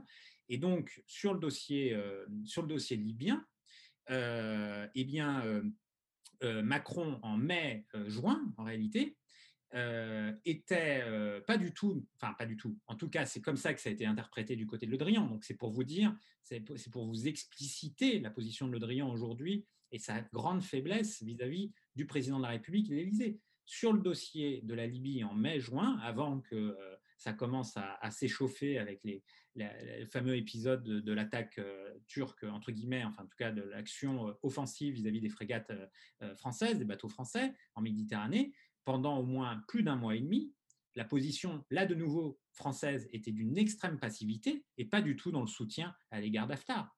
À tel point d'ailleurs que quand le secrétaire général de l'OTAN, à la mi-mai, explique que l'OTAN peut intervenir auprès du gouvernement de Tripoli en Libye, la France ne dit strictement rien. Il faudra attendre la fin juin, et notamment parce qu'à Washington, dans mes sources, il y a, on va dire, une guerre d'influence entre les Trumpistes, entre le département d'État et le Pentagone sur le dossier libyen et turc, où en fait tous ces gens-là jouent des jeux très compliqués mais ne sont pas forcément d'accord, ou dans le dossier turc, comme euh, les Américains comme les Russes ont utilisé Erdogan et la Turquie contre l'Union européenne à plusieurs reprises, et par ailleurs, Macron était d'autant plus dans une faiblesse à l'époque qu'il s'était déjà mis à dos depuis le début du quinquennat. Ça a changé relativement récemment. Il s'était mis à dos à qui? Notre partenaire italien. Parce que justement, en voulant faire mieux comme tout le monde le plus rapidement possible sur son initiative diplomatique de la selle Saint-Cloud, il n'avait pas intégré, bien évidemment, les acteurs, entre guillemets, historiques régionaux, mmh. c'est-à-dire l'ancienne puissance coloniale, c'est-à-dire l'Italie. Et les Italiens étaient furieux de cette situation-là. Et les Italiens ont suivi Macron contre Erdogan seulement au mois de septembre. Et résultat, la France, je vous parlais de faiblesse ou on parlait de passivité, s'est retrouvée quand même dans le cadre de l'OTAN début juillet en position extrêmement mineure parce qu'il y a eu un vote des partenaires otaniens pour dire en gros, enfin, où la France s'est retrouvée en position minoritaire par rapport à la question euh, euh, turque et la question euh, régionale en Méditerranée, alors qu'il y avait quand même on va dire, des enjeux sécuritaires qui commencent à devenir un peu importants pour la France. Bon, et donc, pour revenir à Le Drian, effectivement, lui-même est inexistant d'une certaine manière. Donc, il continue effectivement à faire ses voyages à l'étranger pour euh, privilégier ses, bonnes relations, euh, notamment vis-à-vis de tout le business qu'il a pu assurer au complexe militaro-industriel français sous le quinquennat Hollande. Hein. Il faut rappeler euh, que euh, Serge Dassault était extrêmement content qu'il a expliqué que Le Drian avait été le meilleur ministre des Affaires, pas des Affaires étrangères, lapsus, mais de la défense de l'époque, parce qu'effectivement, c'est sous François Hollande que Dassault a réussi à vendre des rafales au Qatar, à l'Égypte et à l'Inde. Mais euh, euh, euh, derrière ce, jeu-là, effectivement, de Le Drian, il ne fait pas, enfin, il fait, il fait pas de diplomatie, effectivement. Mm. Et pour finir sur le, fait que le quai est effectivement mis totalement de côté sur tout un tas de dossiers, c'est tellement le cas que dans ce qu'on m'a expliqué, que c'est des diplomates qui m'ont expliqué ça, que là, pour le coup, la cellule diplomatique de l'Élysée ou des conseillers même justement, je parlais, citais Paul Solaire tout à l'heure, des conseillers plus ou moins officieux de l'Élysée, se permettent de contacter directement des cadres du Quai dans les différentes directions du Quai sans passer par la ligne hiérarchique traditionnelle. Donc, en gros, ils demandent parfois des notes à euh, euh, des, subalternes du Quai avec, euh, où il demande euh, que le travail soit fait immédiatement parce que l'Élysée et le président de la République l'exigent et le demandent, sans aucune coordination avec la hiérarchie du Quai. Alors, juste pour revenir quelques secondes sur la, sur la Libye, est-ce que finalement c'est la duplicité de la France qui fait que Paris n'a joué aucun rôle dans le cessez-le-feu conclu le 23 octobre à Genève sous le patronage de l'ONU? Et après ça, j'en viendrai aux questions que les internautes commencent à poser et que j'invite à, continuer. Je ne sais pas qui souhaite répondre, René Bachmann. oui, bien sûr que c'est la, duplicité de la France, c'est aussi sa passivité. C'est les deux, parce que ce, que nous avons expliqué tous les deux, c'est qu'en Libye, la France a perdu toute possibilité d'agir parce qu'elle n'a pas su se mettre à l'endroit où il fallait être pour agir. Elle n'a pas su choisir sa position, elle n'a pas su choisir le lieu où il fallait être, elle n'a pas su choisir ses alliés, elle n'a pas su mobiliser. Il y a une, un reproche qui est très, très, souvent fait à Macron par les gens avec qui j'ai parlé, c'est que quand il monte une opération, il ne pense jamais à regarder loin en avant et à trouver des alliés. Par exemple, dans le cadre de l'offensive contre la Turquie, l'offensive, c'est une façon de parler, disons l'offensive diplomatique contre la Turquie, il l'a très mal menée, ce que vient d'expliquer Marc à l'instant même. Elle a été catastrophique, cette offensive. Quand il s'agit de la Libye, la, manière dont la France a négligé le rôle de l'Italie est absolument mmh. catastrophique. Mmh. Quand il s'agit du Sahel, quand on fait la politique du Sahel prétendant que le Sahel nous protège, notre action au Sahel nous protège du terrorisme, qu'on oublie d'essayer de faire investir l'Union européenne dans l'opération de, guerre contre les terroristes du Sahel, c'est absolument ridicule. Mais il s'agit de Macron et Macron agit seul. Ce qui est catastrophique dans cette euh, façon de gouverner, c'est, disons, c'est une solitude, une arrogance, c'est une euh, manière de ne pas écouter les conseillers, euh, disons, les plus compétents, c'est d'une manière d'écouter les conseillers les plus, j'oserais dire, courtisans, c'est-à-dire ceux qui ne vont pas lui dire, Monsieur le Président, vous vous trompez. Il n'aime pas qu'on lui dise qu'il se trompe. C'est un garçon qui n'aime pas beaucoup qu'il se trompe, entendre dire qu'il se trompe. Donc, il se dispense d'avoir autour de lui des gens qui pourraient lui donner de bons conseils. Il garde autour de lui des gens qui pourraient lui donner des conseils dont il n'a pas vraiment besoin, mais qui l'encouragent à aller dans la voie où il va. Mm. Ce qui fait que, par exemple, pour la Libye, nous, sommes sortis du jeu d'une certaine façon. Alors, euh, question de, Zélie, euh, concernant ce que vous appelez l'utilisation des réseaux de diplomatie parallèle par Macron au détriment du quai, cela n'existait-il pas avant ou est-ce vraiment une caractéristique de la politique étrangère de Macron? Bah, Oui, ça a toujours existé, bien évidemment. Mais là, sauf que la grande différence, c'est qu'il euh, le fait d'une manière quasiment industrielle, systématique, et que par ailleurs, on en revient à la situation particulière de sa campagne présidentielle de 2017. Et ça, je, pourrais en, parler en, long, en large et en travers, mais effectivement, notamment sur le dossier libyen, notamment en Algérie, il est passé par des réseaux qui sont parfois, euh, comment dire, dangereux, euh, qu'il n'aurait pas dû euh, utiliser. Et la différence avec ses prédécesseurs, on pourrait parler, y compris en Afrique, par exemple, si on parle de, de Focard et de De Gaulle, par exemple, à la rigueur, on le conteste ou le critique, que je comprends tout à fait, mais il y avait là aussi, il y avait une stratégie, au moins à minima, de la place, entre guillemets, de la France certes, dans un néocolonialisme, mais il y avait quelque chose. Là, il y a de la diplomatie parallèle, mais sans aucune stratégie. Donc, il y a potentiellement de la compromission, le terme est fort, mais en tout cas, il y a du mélange des genres.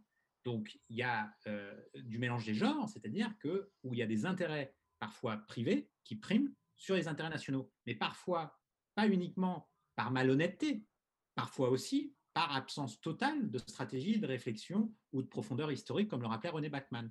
Et donc, quand les, euh, les lobbies, entre guillemets, j'aime pas ce terme-là, mais en tout cas, des gens qui s'organisent pour amener certaines positions présidentielles sur certains dossiers dans un certain sens, il n'y a pas forcément de stratégie réfléchie du côté d'Emmanuel Macron.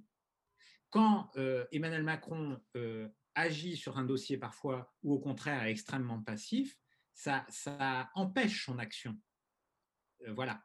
Euh, alors après, euh, je pourrais en parler plus, en, plus, en détail, mais effectivement, la présence et l'utilisation par Emmanuel Macron dès sa campagne de certains réseaux, notamment sur le dossier algérien, sur le dossier africain, euh, il y a quand même eu, de ce point de vue-là, l'affaire Benalla est importante hein, dans ce qui s'est passé ensuite par rapport au reste du quinquennat. Hein. parce que quand on a expliqué qu'Alexandre Benalla ensuite avait fait la tournée des popotes, on va dire, euh, de, la, de, l'affairisme africain. Hein, quand euh, M. Benalla s'est retrouvé avec Ababou Solomon, par exemple, euh, entre le Tchad, Sassou Nguesso ou la République démocratique du Congo, quand M. Benalla s'est retrouvé avec Vincent Miclet au Maroc, on a expliqué que tout ça, c'était les réseaux de Benalla.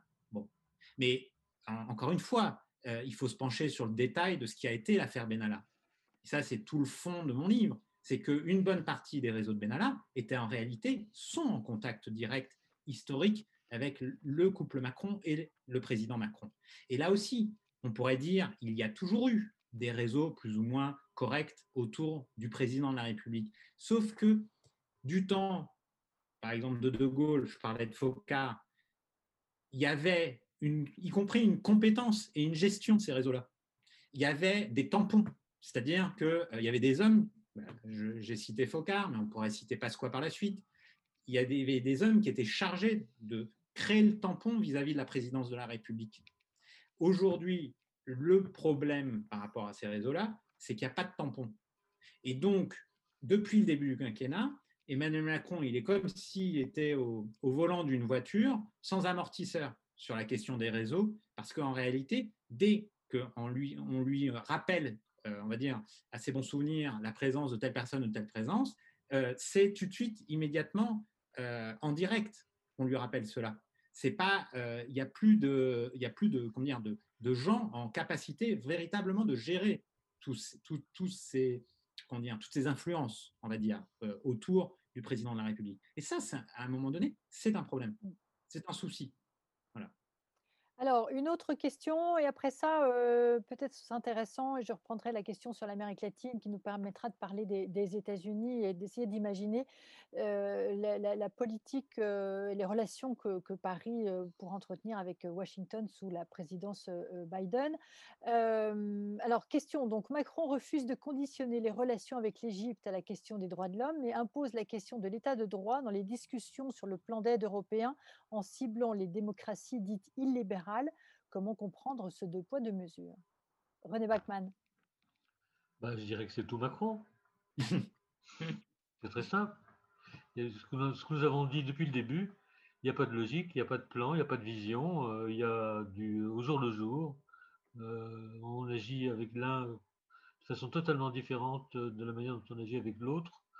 On n'a pas de ligne de gouvernement euh, claire. En ce qui concerne l'Égypte, moi j'ai été aussi absolument soufflé par cette euh, déclaration de Macron selon laquelle euh, la France ne mettrait pas de conditionnalité à des fournitures d'armes à, l'Égypte. Pour, la question des, droits de l'homme, faut quand même pas oublier que l'Égypte est actuellement l'un des pays qui est le plus grand violateur des droits de l'homme Proche-Orient. On a, eu, euh, je crois, 50 condamnations à mort récemment il y a des gens qui ont été réellement exécutés et il y a des milliers de personnes qui sont en prison dans des conditions épouvantables. Si Macron avait voulu continuer dans la lignée qu'il avait prétendu vouloir assumer quand il était candidat à la présidence de la République, il n'en serait pas là avec l'Égypte et il n'en serait pas là avec, avec Sisi. Simplement, bon, il y a toute une série d'enchaînements qui se sont déroulés. L'Égypte a été aidée par l'Arabie Saoudite à acheter les, rafales. Elle a été aidée par l'Arabie Saoudite. L'Égypte est un pays fauché, donc elle n'a pas pu acheter les rafales toute seule. Hein. Elle n'a pas pu non plus acheter les, bateaux Mistral toute seule. Elle a été aidée par l'Arabie Saoudite et par les Émirats. Avec l'Arabie Saoudite et les, Émirats, elle aide Haftar à, faire son travail de chef militaire de l'Est de la Libye. L'Égypte, nous, lui devons beaucoup de certaine façon. Donc nous ne pouvons pas nous offrir le luxe d'être désagréable avec les Égyptiens, même sur une question aussi répugnante que la question des droits de l'homme, euh, de la manière dont les droits de l'homme sont traités par, euh, par euh, Sisi. Donc, ce n'est pas étonnant, non. Ce, ce, qui se passe avec, l'Égypte n'est pas du tout étonnant, n'est pas du tout surprenant. Je ne serais pas étonné non plus qu'il se passe la même chose avec l'Arabie Saoudite, parce qu'on a perdu du terrain en Arabie Saoudite, il va falloir le reconquérir. Je ne serais pas étonné que nous soyons un peu, disons, obséquieux avec les Saoudiens. D'ailleurs, on a commencé à l'être en n'étant pas aussi, disons, agressif qu'on aurait pu l'être après l'assassinat de Khashoggi. Et puis, moi, j'ai sorti cette semaine une histoire qui, qui me tient à cœur parce que j'avais interviewé cette personne qui était venue en France. Il y a une jeune femme qui était militante des droits des femmes, qui, qui, a été pour beaucoup dans la manière dont les campagnes ont été menées en Arabie Saoudite sur l'abolition de l'interdiction de la conduite automobile pour les femmes. Mm. Cette jeune femme s'appelle Loujaine Alatloul. Elle a été emprisonnée en Arabie Saoudite depuis, elle est emprisonnée depuis plus de deux ans. Et cette femme, cette jeune femme euh, était venue à Paris en 2017. Elle était allée au Quai d'Orsay. Elle avait été reçue au Quai d'Orsay. Elle comptait expliquer au Quai d'Orsay pourquoi euh, il fallait soutenir la société civile saoudienne, les gens qui réclamaient que le régime soit plus généreux avec euh, les opposants et les femmes. Elle avait beaucoup de rêves. Euh, mais en tout cas, elle était venue ici parce qu'elle y croyait. Elle était venue en France parce qu'elle pensait que la France pouvait avoir un rôle. en plus, elle aimait beaucoup la France et en plus, elle était étudiante à la Sorbonne d'Abu Dhabi. Elle a été arrêtée il y a deux ans. Elle a été mise au secret pendant pas mal de mois où elle a été euh, torturée, violée. C'était épouvantable. on vient d'apprendre il y a quelques semaines que à la dernière audition du tribunal devant lequel elle a comparu, on annonçait qu'elle allait désormais être euh, transférée à un autre tribunal qui est un tribunal antiterroriste, dont les peines sont généralement épouvantables. À cette audience, il y avait huit euh, représentants des ambassades étrangères à, Riyad. Il n'y avait pas de représentant de l'ambassade de France. C'est catastrophique, ça je trouve. De la même façon, euh, il y a eu deux rencontres pendant l'année qui vient de s'écouler entre le ministre des Affaires étrangères français, Le Drian, et son homologue saoudien. Les comptes rendus des rencontres ont été publiés par le Quai d'Orsay. Dans aucune des deux, rencontres, il a été question de cette jeune femme.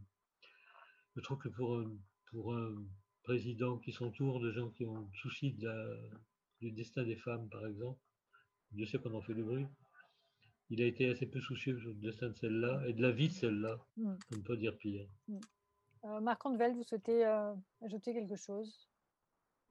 Euh, sur quelle question euh, sur la question qui était euh, posée à, la, à, propos de, des droits de l'homme, pardon, parce que je suis déjà passée à ah autre oui, chose. Sur le deux poids, deux mesures, bah, René a déjà tout dit, c'est-à-dire qu'on est dans le cynisme, hein, clairement, où en réalité, effectivement, l'Égypte nous a acheté les Mistral et, et des Rafales. Euh, voilà, on, ne commerce pas des armes, ou euh, enfin en tout cas peu, euh, avec les, pays d'Europe de l'Est, comme on, les appelle, et avec les pays baltes. Hein. Bon, voilà, donc on, est, on est dans une. Enfin, dire, je parlais de cynisme, de, certains diraient de réel politique, mais enfin de réel politique pour vendre des armes. Ça, c'est, ça, c'est évident. donc, on n'est on n'est pas du tout dans un cadre, pour le coup, de souci justement d'avoir une stratégie diplomatique. On est, c'est ce que je disais tout à l'heure, y compris par rapport à la question du Sahel, sur une militarisation des, des, questions diplomatiques, y compris euh, pour euh, faire plaisir à notre balance commerciale et, aux intérêts du complexe militaro-industriel français. Mm. C'est évident.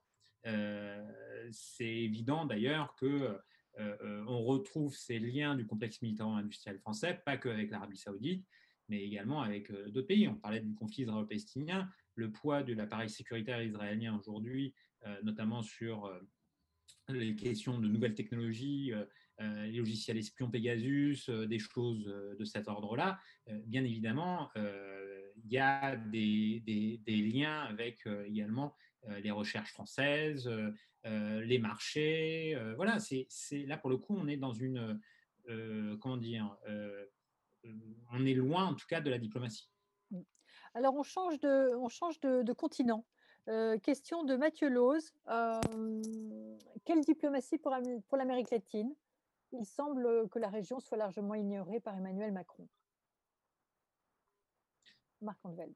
Alors, ça, c'est la situation de l'Amérique latine, comme de l'Asie d'ailleurs, je le pointais dans l'enquête dans le monde diplomatique, c'est ça a été depuis 20 ans, et c'est pas moi qui le dis, c'est Bertrand Badi, tous ces ensembles régionaux sont souvent mis de côté dans la diplomatie française traditionnelle, de toute manière. Donc il y a, pour le coup, à la décharge d'Emmanuel Macron, quand on parlait de vieux logiciels et de difficultés, on va dire, de l'ensemble de l'administration diplomatique, des, experts en relations internationales, des batailles entre gaulo-mitterrandiens et néoconservateurs, en réalité, euh, la question euh, de l'Asie, la question de la Chine, la question de l'Amérique du Sud est quand même globalement euh, sous-traitée en termes de, réflexion, en termes de stratégie et autres.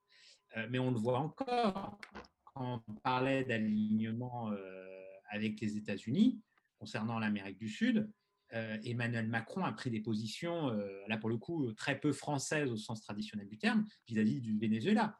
il a, pour le coup, été totalement dans un alignement américain. Alors, au nom de l'Union européenne, mais encore une fois, l'Union européenne, là, pour le coup, est dans une diplomatie très alignée euh, vis-à-vis euh, euh, des États-Unis.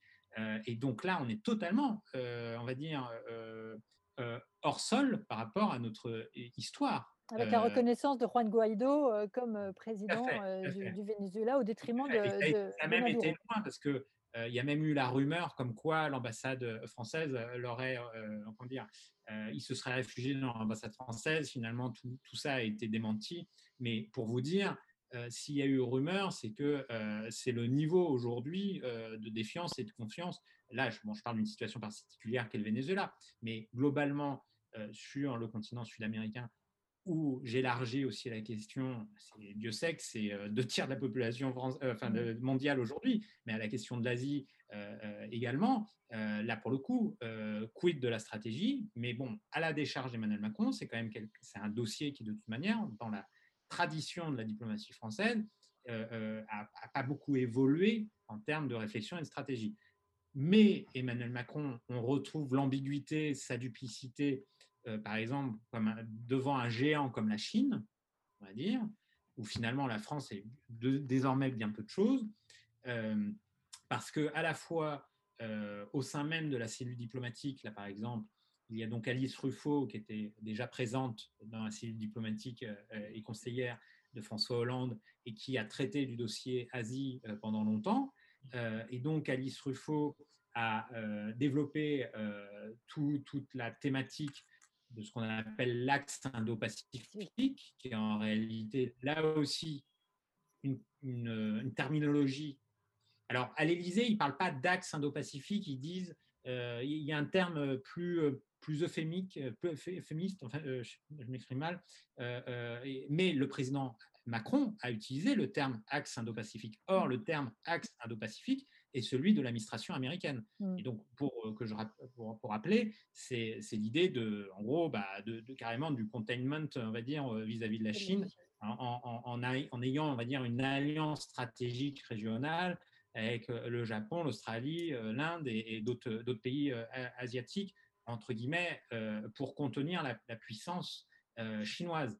Et, et, mais dans le même temps, quand Emmanuel Macron va rencontrer Xi Jinping à plusieurs reprises, et notamment euh, en Chine ou quand Xi Jinping vient, euh, vient en Europe, euh, c'est le commerce qui prime. Et au-delà même du commerce, on voit d'ailleurs là avec la question de la pandémie, avec l'offensive américaine concernant la responsabilité que considère, considérait Trump à l'égard de la pandémie et la responsabilité chinoise, la France, là également, a été absente. La, la, question de Hong Kong également, euh, absente. Euh, la France n'a quasiment rien dit. Euh, donc, là, on, est totalement évanescent.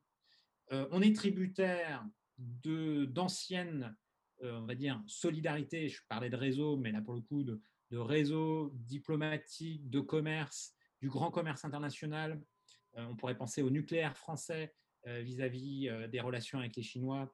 je rappelle par exemple que le, contrat EDF euh, euh, en Angleterre, euh, qu'on a qualifié d'Inclay Point, mais en fait, il y a plusieurs sites, eh bien, c'est un contrat tripartite avec une des entreprises chinoises dans, le nucléaire, où en fait, les Français ont vendu des EPR aux Anglais, mais les Chinois vont construire, en tout cas, c'est dans l'engagement du contrat à construire leur propre réacteur nucléaire qui s'appelle le Waralong et qui en fait un réacteur nucléaire sinisé, mais qui est au départ un réacteur nucléaire en fait que les Français ont vendu il y a une vingtaine, trentaine d'années aux Chinois. Euh, et donc, en réalité, là, on est dans des interrelations du fait de la globalisation, du fait de la raison d'État, et qui fait que bah, face à une puissance comme la Chine, euh, bah, Emmanuel Macron, euh, là, pour le coup, il godille beaucoup également, et à la fois, il est en apparence sur le plan diplomatique dans un, alignement euh, américain, le fameux axe Indo-Pacifique. Il fait aussi du commerce des armes. Euh, c'est la question, des, par exemple, des sous-marins euh, vis-à-vis qu'on a vendus aux Australiens, hein, entre guillemets, réussite du commerce militaire français en, Australie. mais voilà, on, parlait également encore, il y a des rafales ici ou là, mais il n'y a pas de stratégie. Alors, il y a une question, euh, mais je vais poser comme une affirmation plutôt, parce que ça va nous permettre ensuite de passer à autre chose à propos, puisqu'on parlait de la Chine. Euh, la question du deux poids, deux mesures, euh, posée par Asli Kaya autour de la. donc, deux poids, deux mesures autour de la question liée aux, aux, Ouïghours. Alors, trois questions autour de la réussite d'Emmanuel Macron. Est-ce qu'il y a eu des réussites diplomatiques françaises ces dernières années? Peut-on considérer que le fait de maintenir les structures multilatérales en soit une, même si le bilan sur les questions régionales est, comme vous le soulignez, négatif? Autre question, Gabriel Carrère, malgré tout, Macron a-t-il a tout de même réussi quelque chose à l'international? Et la dette mutualisée à l'échelle européenne avec l'Allemagne est un succès pour Macron affirmation, mais est-ce vraiment grâce à lui Point d'interrogation? René Bachmann, vous souhaitez intervenir? Oui, je souhaite intervenir pour être bref. Moi, je n'ai pas trouvé de succès. Je ne trouve pas, qu'il ait remporté un succès. Je ne trouve pas qu'il y ait une mesure qui, mérite d'être considérée comme un succès. Euh, je cherche avec beaucoup de bonne volonté. Je n'arrive pas à voir dans, ce qui s'est passé pendant les trois premières années du, quinquennat Macron, quelque chose qui mériterait d'être qualifié de succès diplomatique. Il y a, eu des, choses qui se sont passées conformément à la norme.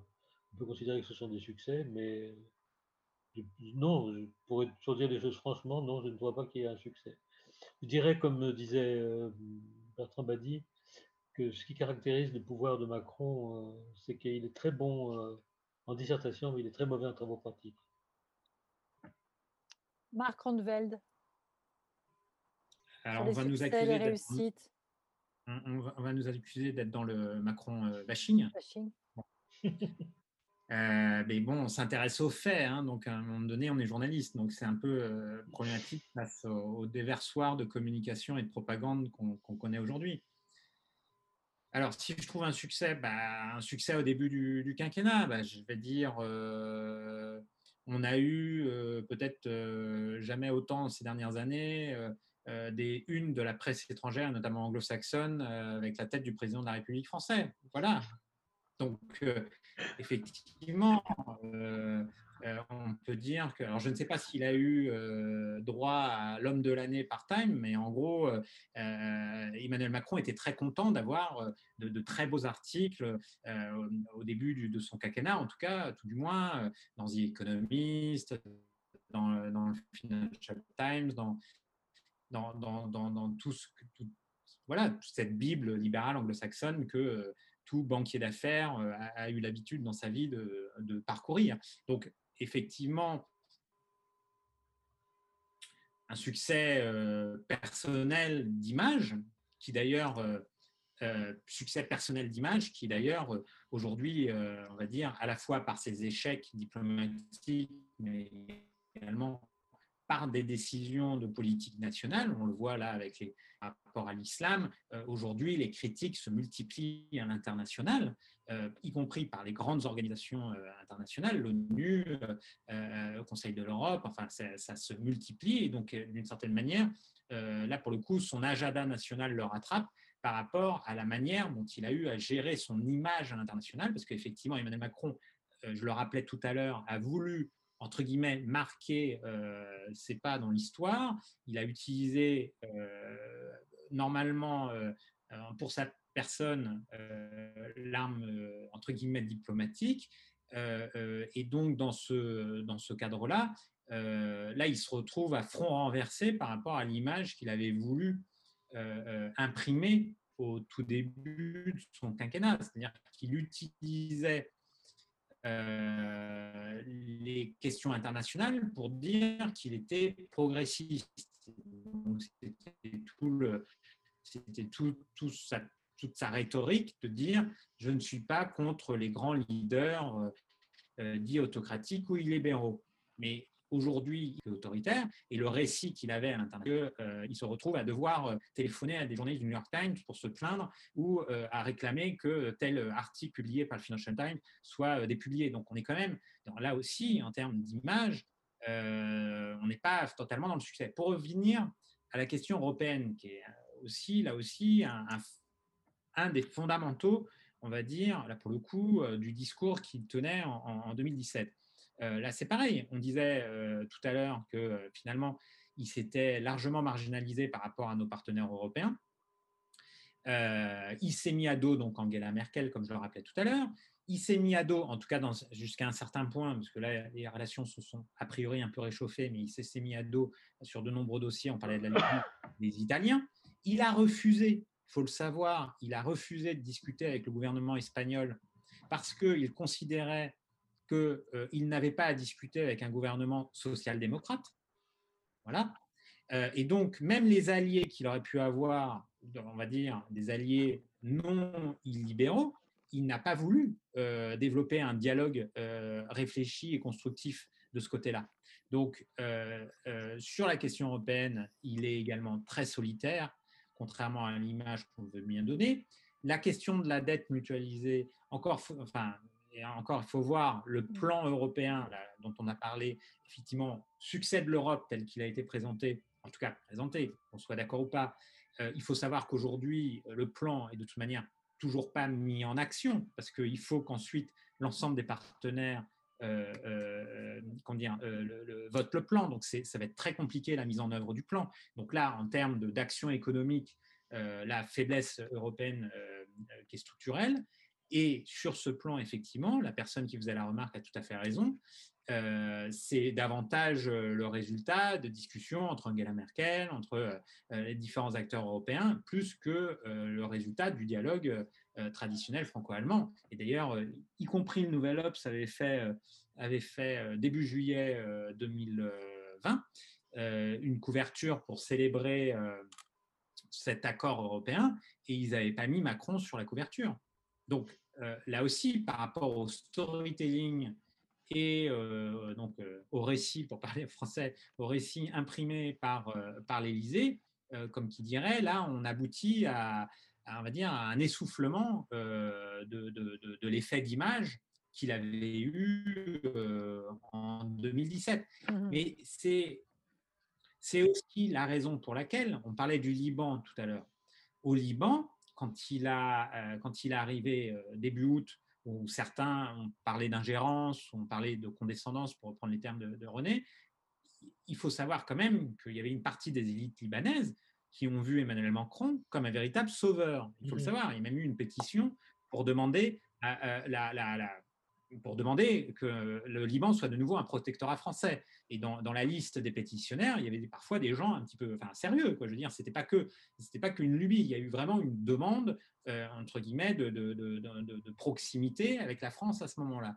Et, et, ça explique une partie des erreurs que Macron a fait à ce moment-là, parce que justement, comme sur le plan régional, il était extrêmement affaibli, comme on l'a expliqué tout à l'heure, il a voulu, pour reprendre une formulation de, joueur de poker, il a voulu se refaire sur le dos du Liban. Sauf que ça n'a pas fonctionné comme il l'entendait. Et il a voulu se refaire, et ça c'est de son côté, il a tellement été, comment dire, influencé par la première, les premiers retours qu'il avait, en tout cas d'une partie de la population libanaise et d'une partie des élites, je dis d'une partie, qu'il a cru, il s'est cru le sauveur. Mais sauf que ça ne fonctionne pas comme ça. Et donc là, on va dire qu'il se, il pêche par orgueil. Il pêche par orgueil et par, par son hubris, quoi. C'est-à-dire que et, c'est là aussi où on peut être inquiet. Alors, pêche par orgueil, est-ce qu'on peut en conclure effectivement que Macron n'a pas les moyens de, de, son ambition? Et j'aimerais qu'on aborde plus largement la question de, des conséquences de tout cela pour la place de la France. Euh, oui, les, les, conséquences de tout ça pour la place de la France sont très, très compliquées d'en parler. D'abord parce que, comme disait l'autre, c'est difficile de parler d'avenir, surtout quand on ne sait pas ce qui va se passer. Euh, mais je dirais que ce qui, ce qui rend les choses, pour être plus sérieux, ce qui rend les choses très inquiétantes, c'est que le pouvoir de Macron n'a pas grandi l'image de la France, c'est seulement de son image, n'a pas grandi non plus son poids politique, n'a pas grandi son poids géopolitique. Euh, s'il a, eu une, utilité, c'est peut-être simplement d'avoir augmenté la visibilité de la France. Il y a quelque temps, est paru dans un, journal qui est un magazine ou plutôt une revue qui est éditée par l'école normale supérieure, un article qui est, signé par quelqu'un qui est signé sous un pseudonyme d'un haut fonctionnaire, apparemment du Quai d'Orsay, qui a pour objet de raconter ce que pourrait être, d'essayer d'explorer ce que pourrait être une future euh, politique d'un régime français social-démocrate. Ce papier commençait par une analyse de la manière dont les choses s'étaient passées jusqu'à présent donc par une analyse de la politique étrangère de Macron. Et comme le, diplomate en question était diplomate, il était très prudent, il était très euh, habile. Et il a commencé par euh, faire remarquer qu'il y avait quand même dans la manière dont Macron avait gouverné deux ou trois points qui avaient été un peu positifs. Je ne vous ai pas cité tout à l'heure parmi les choses qui sont importantes parce que à mes yeux, c'est pas si important que ça. Vous allez voir pourquoi. Parce qu'il dit que Macron a amélioré la visibilité de la France il a amélioré la visibilité de la France parce que, comme disait Marc tout à l'heure, il s'est fait beaucoup voir. On l'a vu beaucoup à la télévision, on l'a vu beaucoup dans la, à la une de certains journaux, on l'a vu beaucoup parce qu'il ne cesse pas de. Il a un, sens aigu des systèmes de communication. C'est un très bon communicateur. On ne peut pas le dénier cette qualité-là. Le tout, c'est savoir ce qu'on communique. Et de ce point de vue, il a beaucoup communiqué, il a, il a beaucoup fait parler de lui. Est-ce qu'en faisant parler de lui, il a fait parler de la France? Pas tellement. Est-ce qu'en agissant comme il a agi, il a donné à la France les moyens d'être plus puissante ou d'être plus respectée? Je ne trouve pas.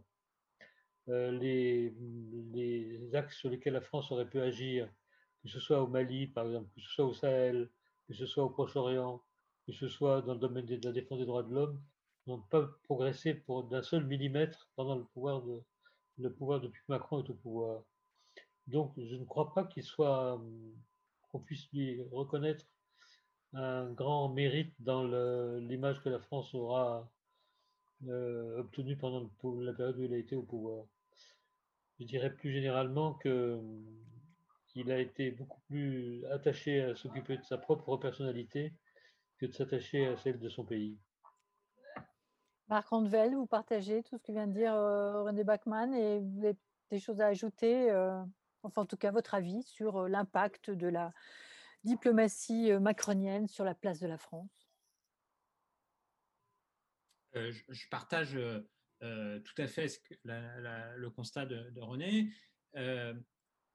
je, on il évoquait à l'instant, par exemple, enfin, il me semble, la, question du climat Mmh. ou de la diplomatie autour du climat. Il y a aussi, je crois, une question que j'ai vue sur la question du multilatéralisme, qui fait partie des, dire, des fondamentaux diplomatiques de la France.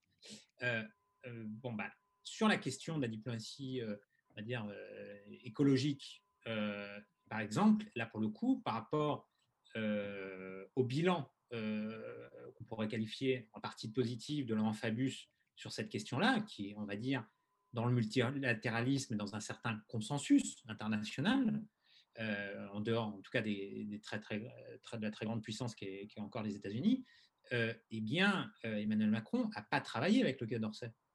Très peu. il n'a pas du tout utilisé le bilan de Laurent Fabius et sur toutes ses équipes au Quai par rapport à l'accord de Paris de 2015. Et, ça, c'est très dommageable parce que là, pour le coup, ça aurait été une carte pour la diplomatie française euh, euh, dans le multilatéralisme, dans le consensus international, où les grandes euh, organisations internationales auraient pu avoir un, rôle avec, développé par la France. Et donc, il n'a pas du tout suivi cette idée-là. certes, il a communiqué sur la question du climat. Il a d'ailleurs communiqué, j'essaie de chercher là parce que j'ai une perte de mémoire, c'est un élément que je n'ai pas pu mettre dans, mon papier, mais il, a communiqué notamment par des, euh, euh, forums qui ont été organisés, qui n'ont pas été organisés par, euh, qui pas été organisés par le Quai d'Orsay, mais qui ont été organisés par des acteurs privés où il a fait, comment dire, où il pouvait prendre le, micro et parler des heures, justement, d'ailleurs. D'ailleurs, on parlait de condescendance tout à l'heure, c'était d'ailleurs parfois souvent, on va dire, un peu intrigant par rapport aux aéropages de ces forums-là. Et ça a été, ça n'a pas été le cas d'Orsay qui a été mis dans la boucle de ces forums. je ne sais plus comment le nom me reviendra peut-être. Et là, Emmanuel Forum de la paix, peut-être, c'est cela Il y a le Forum de la paix qui est notamment drivé par Justin Weiss. Mmh. Weiss, mais il y a, je crois que Richard Attias, mais peut-être que je me trompe, s'occupe d'un autre, autre forum où les questions d'écologie ont, souvent été mises en, avant. Et j'ai plus le nom, je suis désolé, il faudrait que je le retrouve, mais, et que dans ce cadre-là, à part de la communication et de la visibilité, il n'y a pas eu d'avancée diplomatique majeure sur, y compris sur des dossiers qui aurait pu paraître technique, euh, enfin, ou entre guillemets, certes, il y a des enjeux euh, avec des acteurs privés, euh, avec du lobby, justement, où il faut peut-être lutter, mener une politique avec courage et, abnégation. mais c'était des choses qui étaient, d'un point de vue diplomatique, tout à fait faisables, y compris pour intégrer l'ensemble des pays, pas uniquement de la sphère euh, occidentale, dite occidentale, et que euh, ça aurait pu être euh, un, moment pour proposer justement un autre modèle de multilatéralisme, et Emmanuel Macron ne l'a pas fait. Donc ça, c'est un élément très, même très particulier, parce qu'il il avait, il avait pour le coup un boulevard, il aurait pu l'utiliser, mais il n'a pas du tout utilisé le bilan de Fabius, y compris par rapport aux équipes du Quai d'Orsay, qui ont pourtant travaillé d'arrache-pied à l'époque pour remporter l'accord de Paris. C'est un travail de plus de deux ans des équipes du Quai d'Orsay qui a fait un boulot énorme par rapport, qui a abouti à l'accord de Paris. L'accord de Paris n'est pas sorti à l'époque du, chapeau de Laurent Fabius. Hein. Le, quai a, a, développé, pour le coup, une ingéniosité avec peu de moyens, avec une petite équipe. qui était jour et nuit au travail. Et ça, c'est quelque chose que n'a pas du tout euh, continuer Emmanuel Macron. Alors que les bénéfices, y compris en termes d'image, on pourrait dire, mmh. Euh, mmh. Euh, les bénéfices en termes de, de mettre tout le monde autour de la table, de multilatéralisme, qui sont entre guillemets les, grands fondamentaux de la France pour essayer de préserver un semblant d'image de, de, puissance dans, dans, le concert des nations, ça n'a pas été utilisé. Et pour revenir aussi à un autre élément, certes, on est dans une situation internationale très compliquée depuis le début du quinquennat euh, d'Emmanuel Macron. Euh, euh, il y avait un, un, ancien conseiller diplomatique de François Hollande, qui n'a pas voulu apparaître sous son nom, mais qui m'a expliqué il n'a pas tout, il a pas tout le jeu de cartes que il avait pas, il a pas le jeu par rapport à la, diplomatie hyper, personnalisée qu'il a voulu insuffler. Il n'a pas joué le, jeu des institutions multilatérales, en tout cas pas assez. Il ne l'a pas assez fait parce que justement, il était dans un rapport euh, euh, hyper personnalisé auprès des différents euh, leaders internationaux. Et d'ailleurs, ça, c'est un travers qu'on peut reprocher, là pour le coup, à la décharge d'Emmanuel Macron à une partie de la tradition diplomatique française, qui est toujours de privilégier, on va dire, la diplomatie du prince, c'est-à-dire croire que tout se règle entre chefs d'État, de ne pas prendre en compte la société civile, les acteurs économiques ou même l'analyse, tout simplement, pour avoir une nouvelle stratégie, pour avoir une nouvelle stratégie en termes de connaissance des rapports de force, d'évolution des sociétés. On l'a d'ailleurs bien vu sur la difficulté de la France à avoir intégré les printemps arabes en 2010-2011. On a totalement loupé, dans un premier temps, euh, la question des printemps arabes, parce que là, pour le coup, l'administration diplomatique française, euh, là, pour le coup, si, euh, si je ne parle pas de Macron, a été dans une inertie et dans des habitudes incapable de prendre le pouls des sociétés à l'échelle internationale. Et ça, quand on parlait d'Amérique du Sud, quand on parle du printemps arabe, quand on parle de l'Afrique avec sa jeunesse, quand on parle également des évolutions, y compris technologiques et économiques en Asie, c'est un grave problème. Et Emmanuel Macron a comme hystérisé le rapport de diplomatie du prince, parce que, comme il l'a répété et dit au début, même avant son quinquennat, euh, la démocratie française euh, pâtit de l'absence du roi. Et donc, il s'est cru encore, euh, je ne sais pas, mais enfin bon, ce que je veux dire par là, c'est qu'il s'est retrouvé aux manettes diplomatiques et il a comme qu'on dire, accentué certains défauts, y compris de la tradition diplomatique française de ce point de vue-là, c'est-à-dire ce que j'appelais la diplomatie du prince. Et d'ailleurs, ça a joué des, ça a joué euh, beaucoup de, tours à la diplomatie française. On parlait de l'Arabie saoudite tout à l'heure euh, et de l'affaiblissement de l'influence française en Arabie saoudite. Euh, elle date d'ailleurs de François Hollande, quand Hollande comme Manuel Valls ont, fait le, joué la carte du roi Abdallah et que il, cette carte-là, il voulait justement la jouer pour des raisons de commerce et de, de commerce de vente d'armes. Il mmh. faut le savoir. Et quand Ben Salman est arrivé, il faut dire, ce n'était pas dans le cadre euh, habituel de, la succession habituelle en, Arabie Saoudite, mais les Français se sont retrouvés totalement démunis parce que, bien évidemment, Ben Salman a considéré que euh, la diplomatie française et François Hollande et Emmanuel Valls avaient joué, on va dire, son prédécesseur qui n'était pas loin de là son ami. Et donc, euh, la diplomatie du prince, comme euh, je l'appelle, mais comme Bertrand euh, Badi l'a rappelé dans, ses ouvrages, c'est un problème, c'est une faiblesse structurelle de la diplomatie française de ce point de vue-là.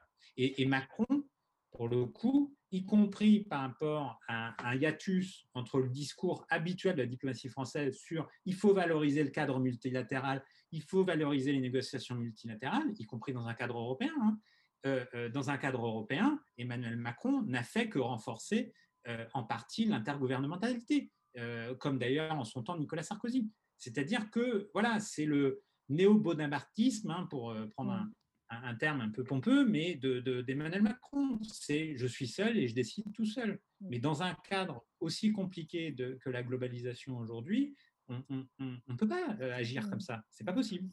Alors, question pour rebondir de Paul Colli. Est-ce que vous croyez que M. Macron a un peu la même arrogance que Trump, l'arrogance de ceux qui viennent du monde des affaires et manque, de sensibilité politique Il ne faut pas exagérer quand même.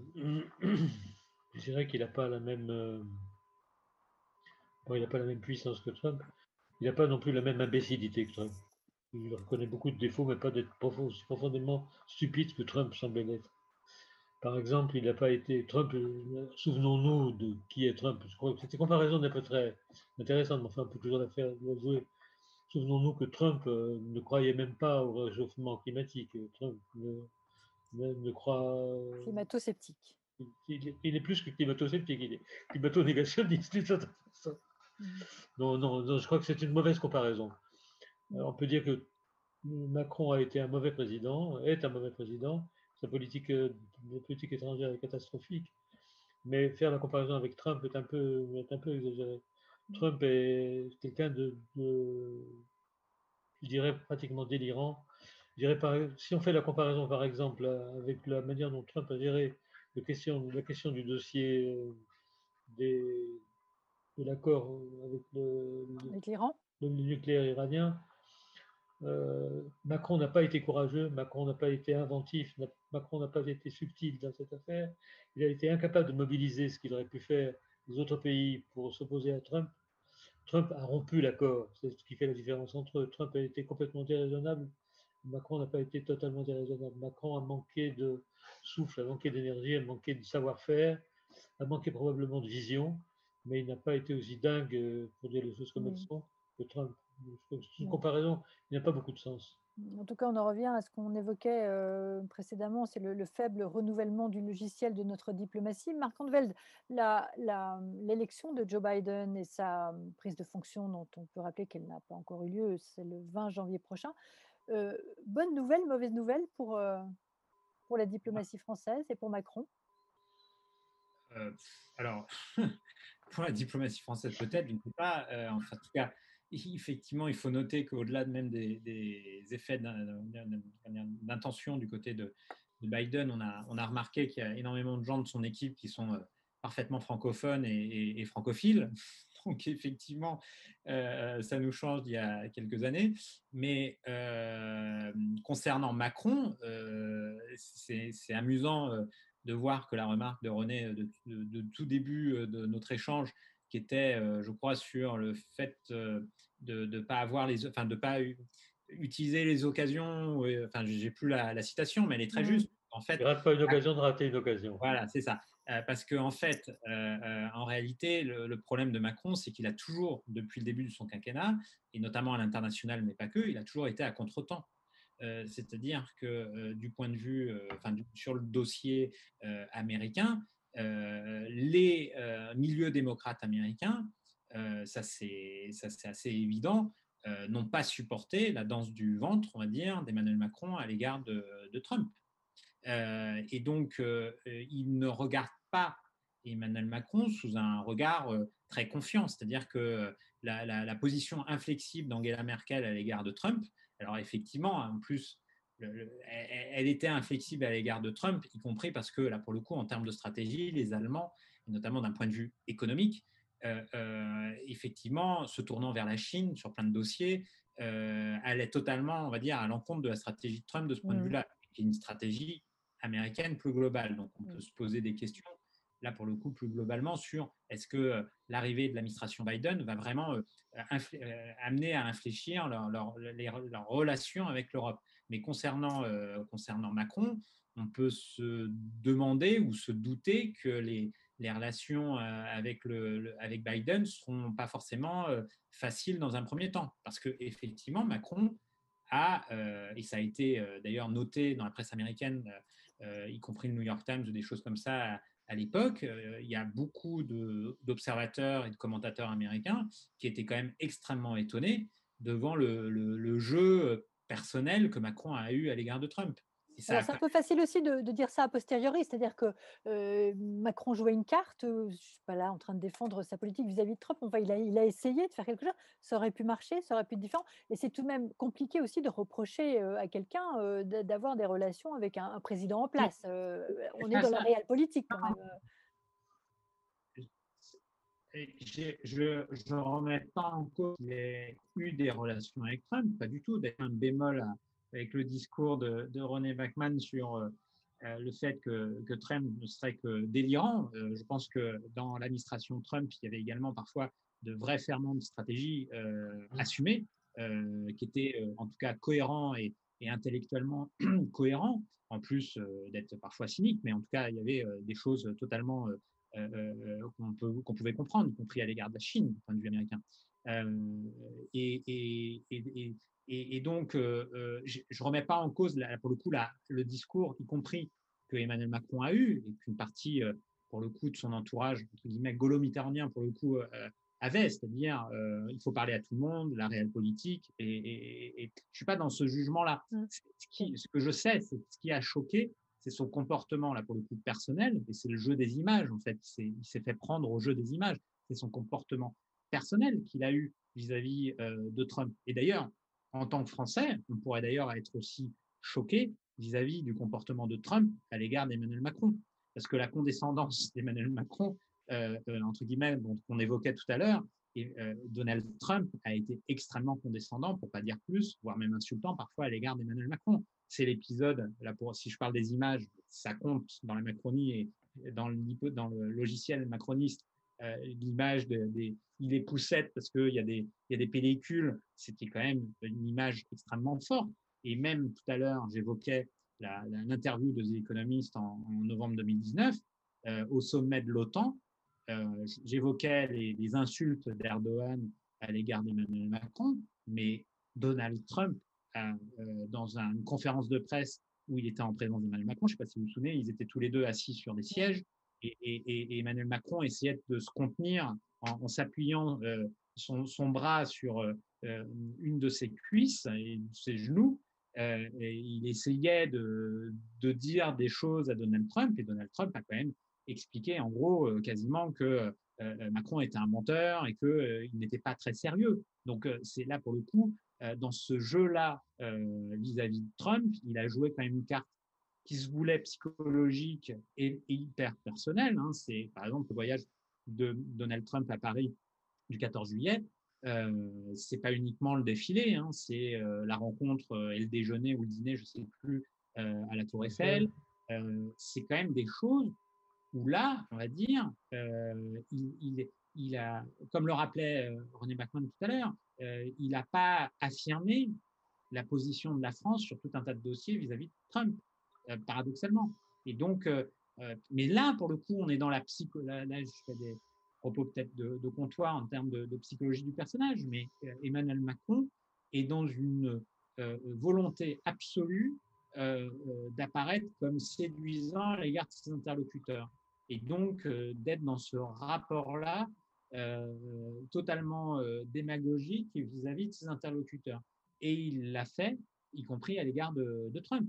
Et c'est d'ailleurs ce qui a, je pense, en partie choqué euh, du côté euh, américain, euh, certains comportements de, Macron. Donc, encore une fois, moi, je ne remets pas en cause ces tentatives même de, dialogue, mais, mais en tout cas, en termes d'image, ça joue. Et, le, et, on parlait de, bilan ou de, comment dire, de se tourner vers le futur, ça fait aussi partie du, bilan d'Emmanuel Macron, cette image. Quand j'évoquais, pour finir, euh, euh, c'est très difficile relation qu'il a eu avec Angela Merkel. C'est-à-dire qu'Angela Merkel finit euh, son, mandat, on va dire, mais là c'est pareil, ça, a terni le, les relations franco-allemandes, la manière dont s'est comporté Emmanuel Macron, y compris ça, ça interroge beaucoup, on va dire, des Européens ou européistes, selon, mais des Européens convaincus ou des européistes, mais euh, par rapport à, à, la question européenne parce que euh, il ne s'attendait pas du tout parce que Emmanuel Macron, soi-disant, qui aimait bien dire qu'il discutait historiquement avec Michel Rocard et à d'autres, avec d'autres Européens, des sociodémocrates, avec les Allemands, tout ça, c'est toute l'image qu'il s'était construite. Et finalement, ils se sont aperçus qu'Emmanuel Macron euh, euh décidait seul, euh, dans un cadre pas du tout multilatéral, y compris dans le cadre européen. Et ça, c'est du passif pour, pour Emmanuel Macron. Alors, je crois qu'avec tout cela, vous avez répondu à la dernière question de Yannick Le Gléau. Euh, euh, est-ce que l'on doit parler d'échec de Macron ou est-ce dû au contexte international? Trump se définit sur la politique internationale par l'unilatéralisme. Aurait-il été possible de faire mieux? Je ne sais pas si vous voulez euh, rajouter quelque chose à tout cela. Moi, il me semble qu'on a fait assez largement le tour, bon, il y a encore quelques questions, mais très, très pointues sur, sur la politique africaine, sur le CFA. je ne sais pas si, voilà, si vous souhaitez rebondir sur ces, sur ces questions-là. René Bachmann, éventuellement. Non, sur le CFA, je n'ai pas grand-chose à dire. Mmh. Je ne suis pas d'une compétence extrême sur le CFA. Mais non, je dirais plutôt plus généralement que la politique de Macron est une politique d'occasion manquée. C'était pas seulement pour plaisanter que je disais au début. Il était un peu comme celui qui ne rate pas une occasion de rater une occasion. C'est que je rappelle qu'il il est arrivé avec un taux de popularité relativement élevé. Il est arrivé avec une sympathie dans le milieu, disons, diplomatique assez élevé. Et d'ailleurs, à l'étranger, il est arrivé avec une cote de popularité qui n'était pas mauvaise du tout. Il avait donc des disponibilités pour agir qui étaient assez remarquables. Ce qui a été, à mon avis, terrible, c'est qu'il a, dès le début, mais là presque tout de suite, eu davantage confiance en lui qu'en les autres. Il a eu davantage confiance en son savoir, en ce qu'il croyait savoir, qu'en ce que pouvaient savoir les gens qui, étaient plus compétents que lui. Il n'a pas eu tellement tendance à les écouter.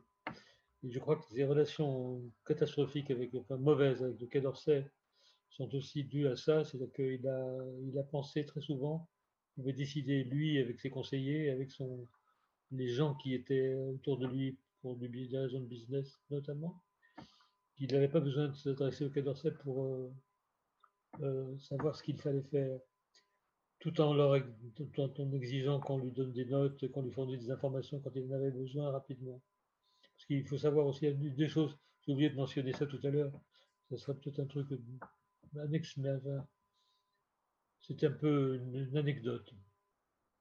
Parmi les gens avec qui j'ai parlé, quelqu'un m'a dit, vous savez, il y a une chose qui éclaire beaucoup le comportement de Macron, c'est qu'il est extrêmement euh, insomniaque. Il dort très très peu. Et quand il ne dort pas, il passe son temps à donner des coups de téléphone, à envoyer des textos, à poser des questions aux gens. Donc il bombarde. C'est une des raisons pour lesquelles les gens de la cellule de l'Élysée sont si soumis au stress, c'est qu'il les bombarde de questions en permanence. Quand le président vous demande quelque chose, il faut le rendre tout de suite, il faut répondre immédiatement. Donc je veux dire, pour, être plus sérieux, il a raté l'occasion de profiter des atouts qu'il avait quand il est arrivé pour changer un peu l'image de la France au plan international, pour lui donner une image plus jeune, puisqu'il était un jeune président. Il n'a pas du tout concouru à ça, il n'a pas du tout profité de ces images-là. Il a simplement profité de ce qu'il savait faire en matière de communication pour faire de la communication euh, de banquier euh, alors qu'il n'était plus banquier. Mmh. Euh, en guise de conclusion aussi, Marc Andel, est-ce qu'on peut parler d'une perte de crédibilité de la France à l'échelle internationale? Bah, On parlait de contexte difficile, de toute manière. La, entre guillemets, la décharge de Macron, c'est sur le temps long, c'est c'est aussi le bilan de ses prédécesseurs euh, et d'une vingtaine d'années, là, notamment. Donc, euh, même s'il y a eu des succès, euh, je parlais de l'accord de Paris, par exemple. donc, oui, oui, une perte, une perte de crédibilité. en tout cas, là, vis-à-vis de Macron, certainement. C'est-à-dire que les, ce que j'expliquais tout à l'heure, c'est qu'une partie des leaders internationaux, y compris ceux auxquels on pouvait, enfin, qui, euh, qui étaient, on va dire, euh, pas forcément les plus hostiles à l'égard de la France, ou en tout cas, euh, ils, ne, ils, ne, font pas confiance en Macron aujourd'hui. Mm. Ils ont compris la manière dont Macron se comportait, en fait. Mm. Et, et, donc, ils, ne lui, ils ne le créditent plus, y compris sur les engagements qu'il peut avoir. Donc ça, du point de vue des, discussions diplomatiques, c'est très grave d'une certaine manière de ce point de vue-là. Parce que, encore une fois, je le rappelais tout à l'heure, euh, s'il n'y a pas confiance, euh, et le fait qu'il soit jeune, pour le coup, pour le coup, c'est compliqué pour lui, parce que c'est pas comme les anciens présidents français qui, pour certains d'entre eux, euh, avaient, on va dire, des relations internationales denses et, et anciennes. Macron il, a débarqué dans la scène internationale, même s'il était banquier d'affaires avant. Et donc, euh, peut-être que c'est ce, euh, euh, ce passage-là qui fait qu'il a eu du mal à, se comporter parfois. Mais pour le coup, c'est une difficulté qu'il va avoir jusqu'à la fin de son quinquennat et peut-être s'il gagne son prochain quinquennat. Hein merci Marc Andvel. Je rappelle que vous êtes euh, journaliste au monde diplomatique et chroniqueur à la tribune et auteur euh, du grand manipulateur, les réseaux secrets de Macron, paru aux éditions Stock et René Bachmann, journaliste à Mediapart. Merci à tous les deux pour ces éclairages vraiment d'abord sur la longueur et, qui nous a permis de, rentrer dans un certain nombre de, thématiques et de comprendre mieux, je crois, et j'en suis sûre, la, politique étrangère de la France, de Emmanuel Macron et où nous en sommes aujourd'hui. Merci et très bonne soirée.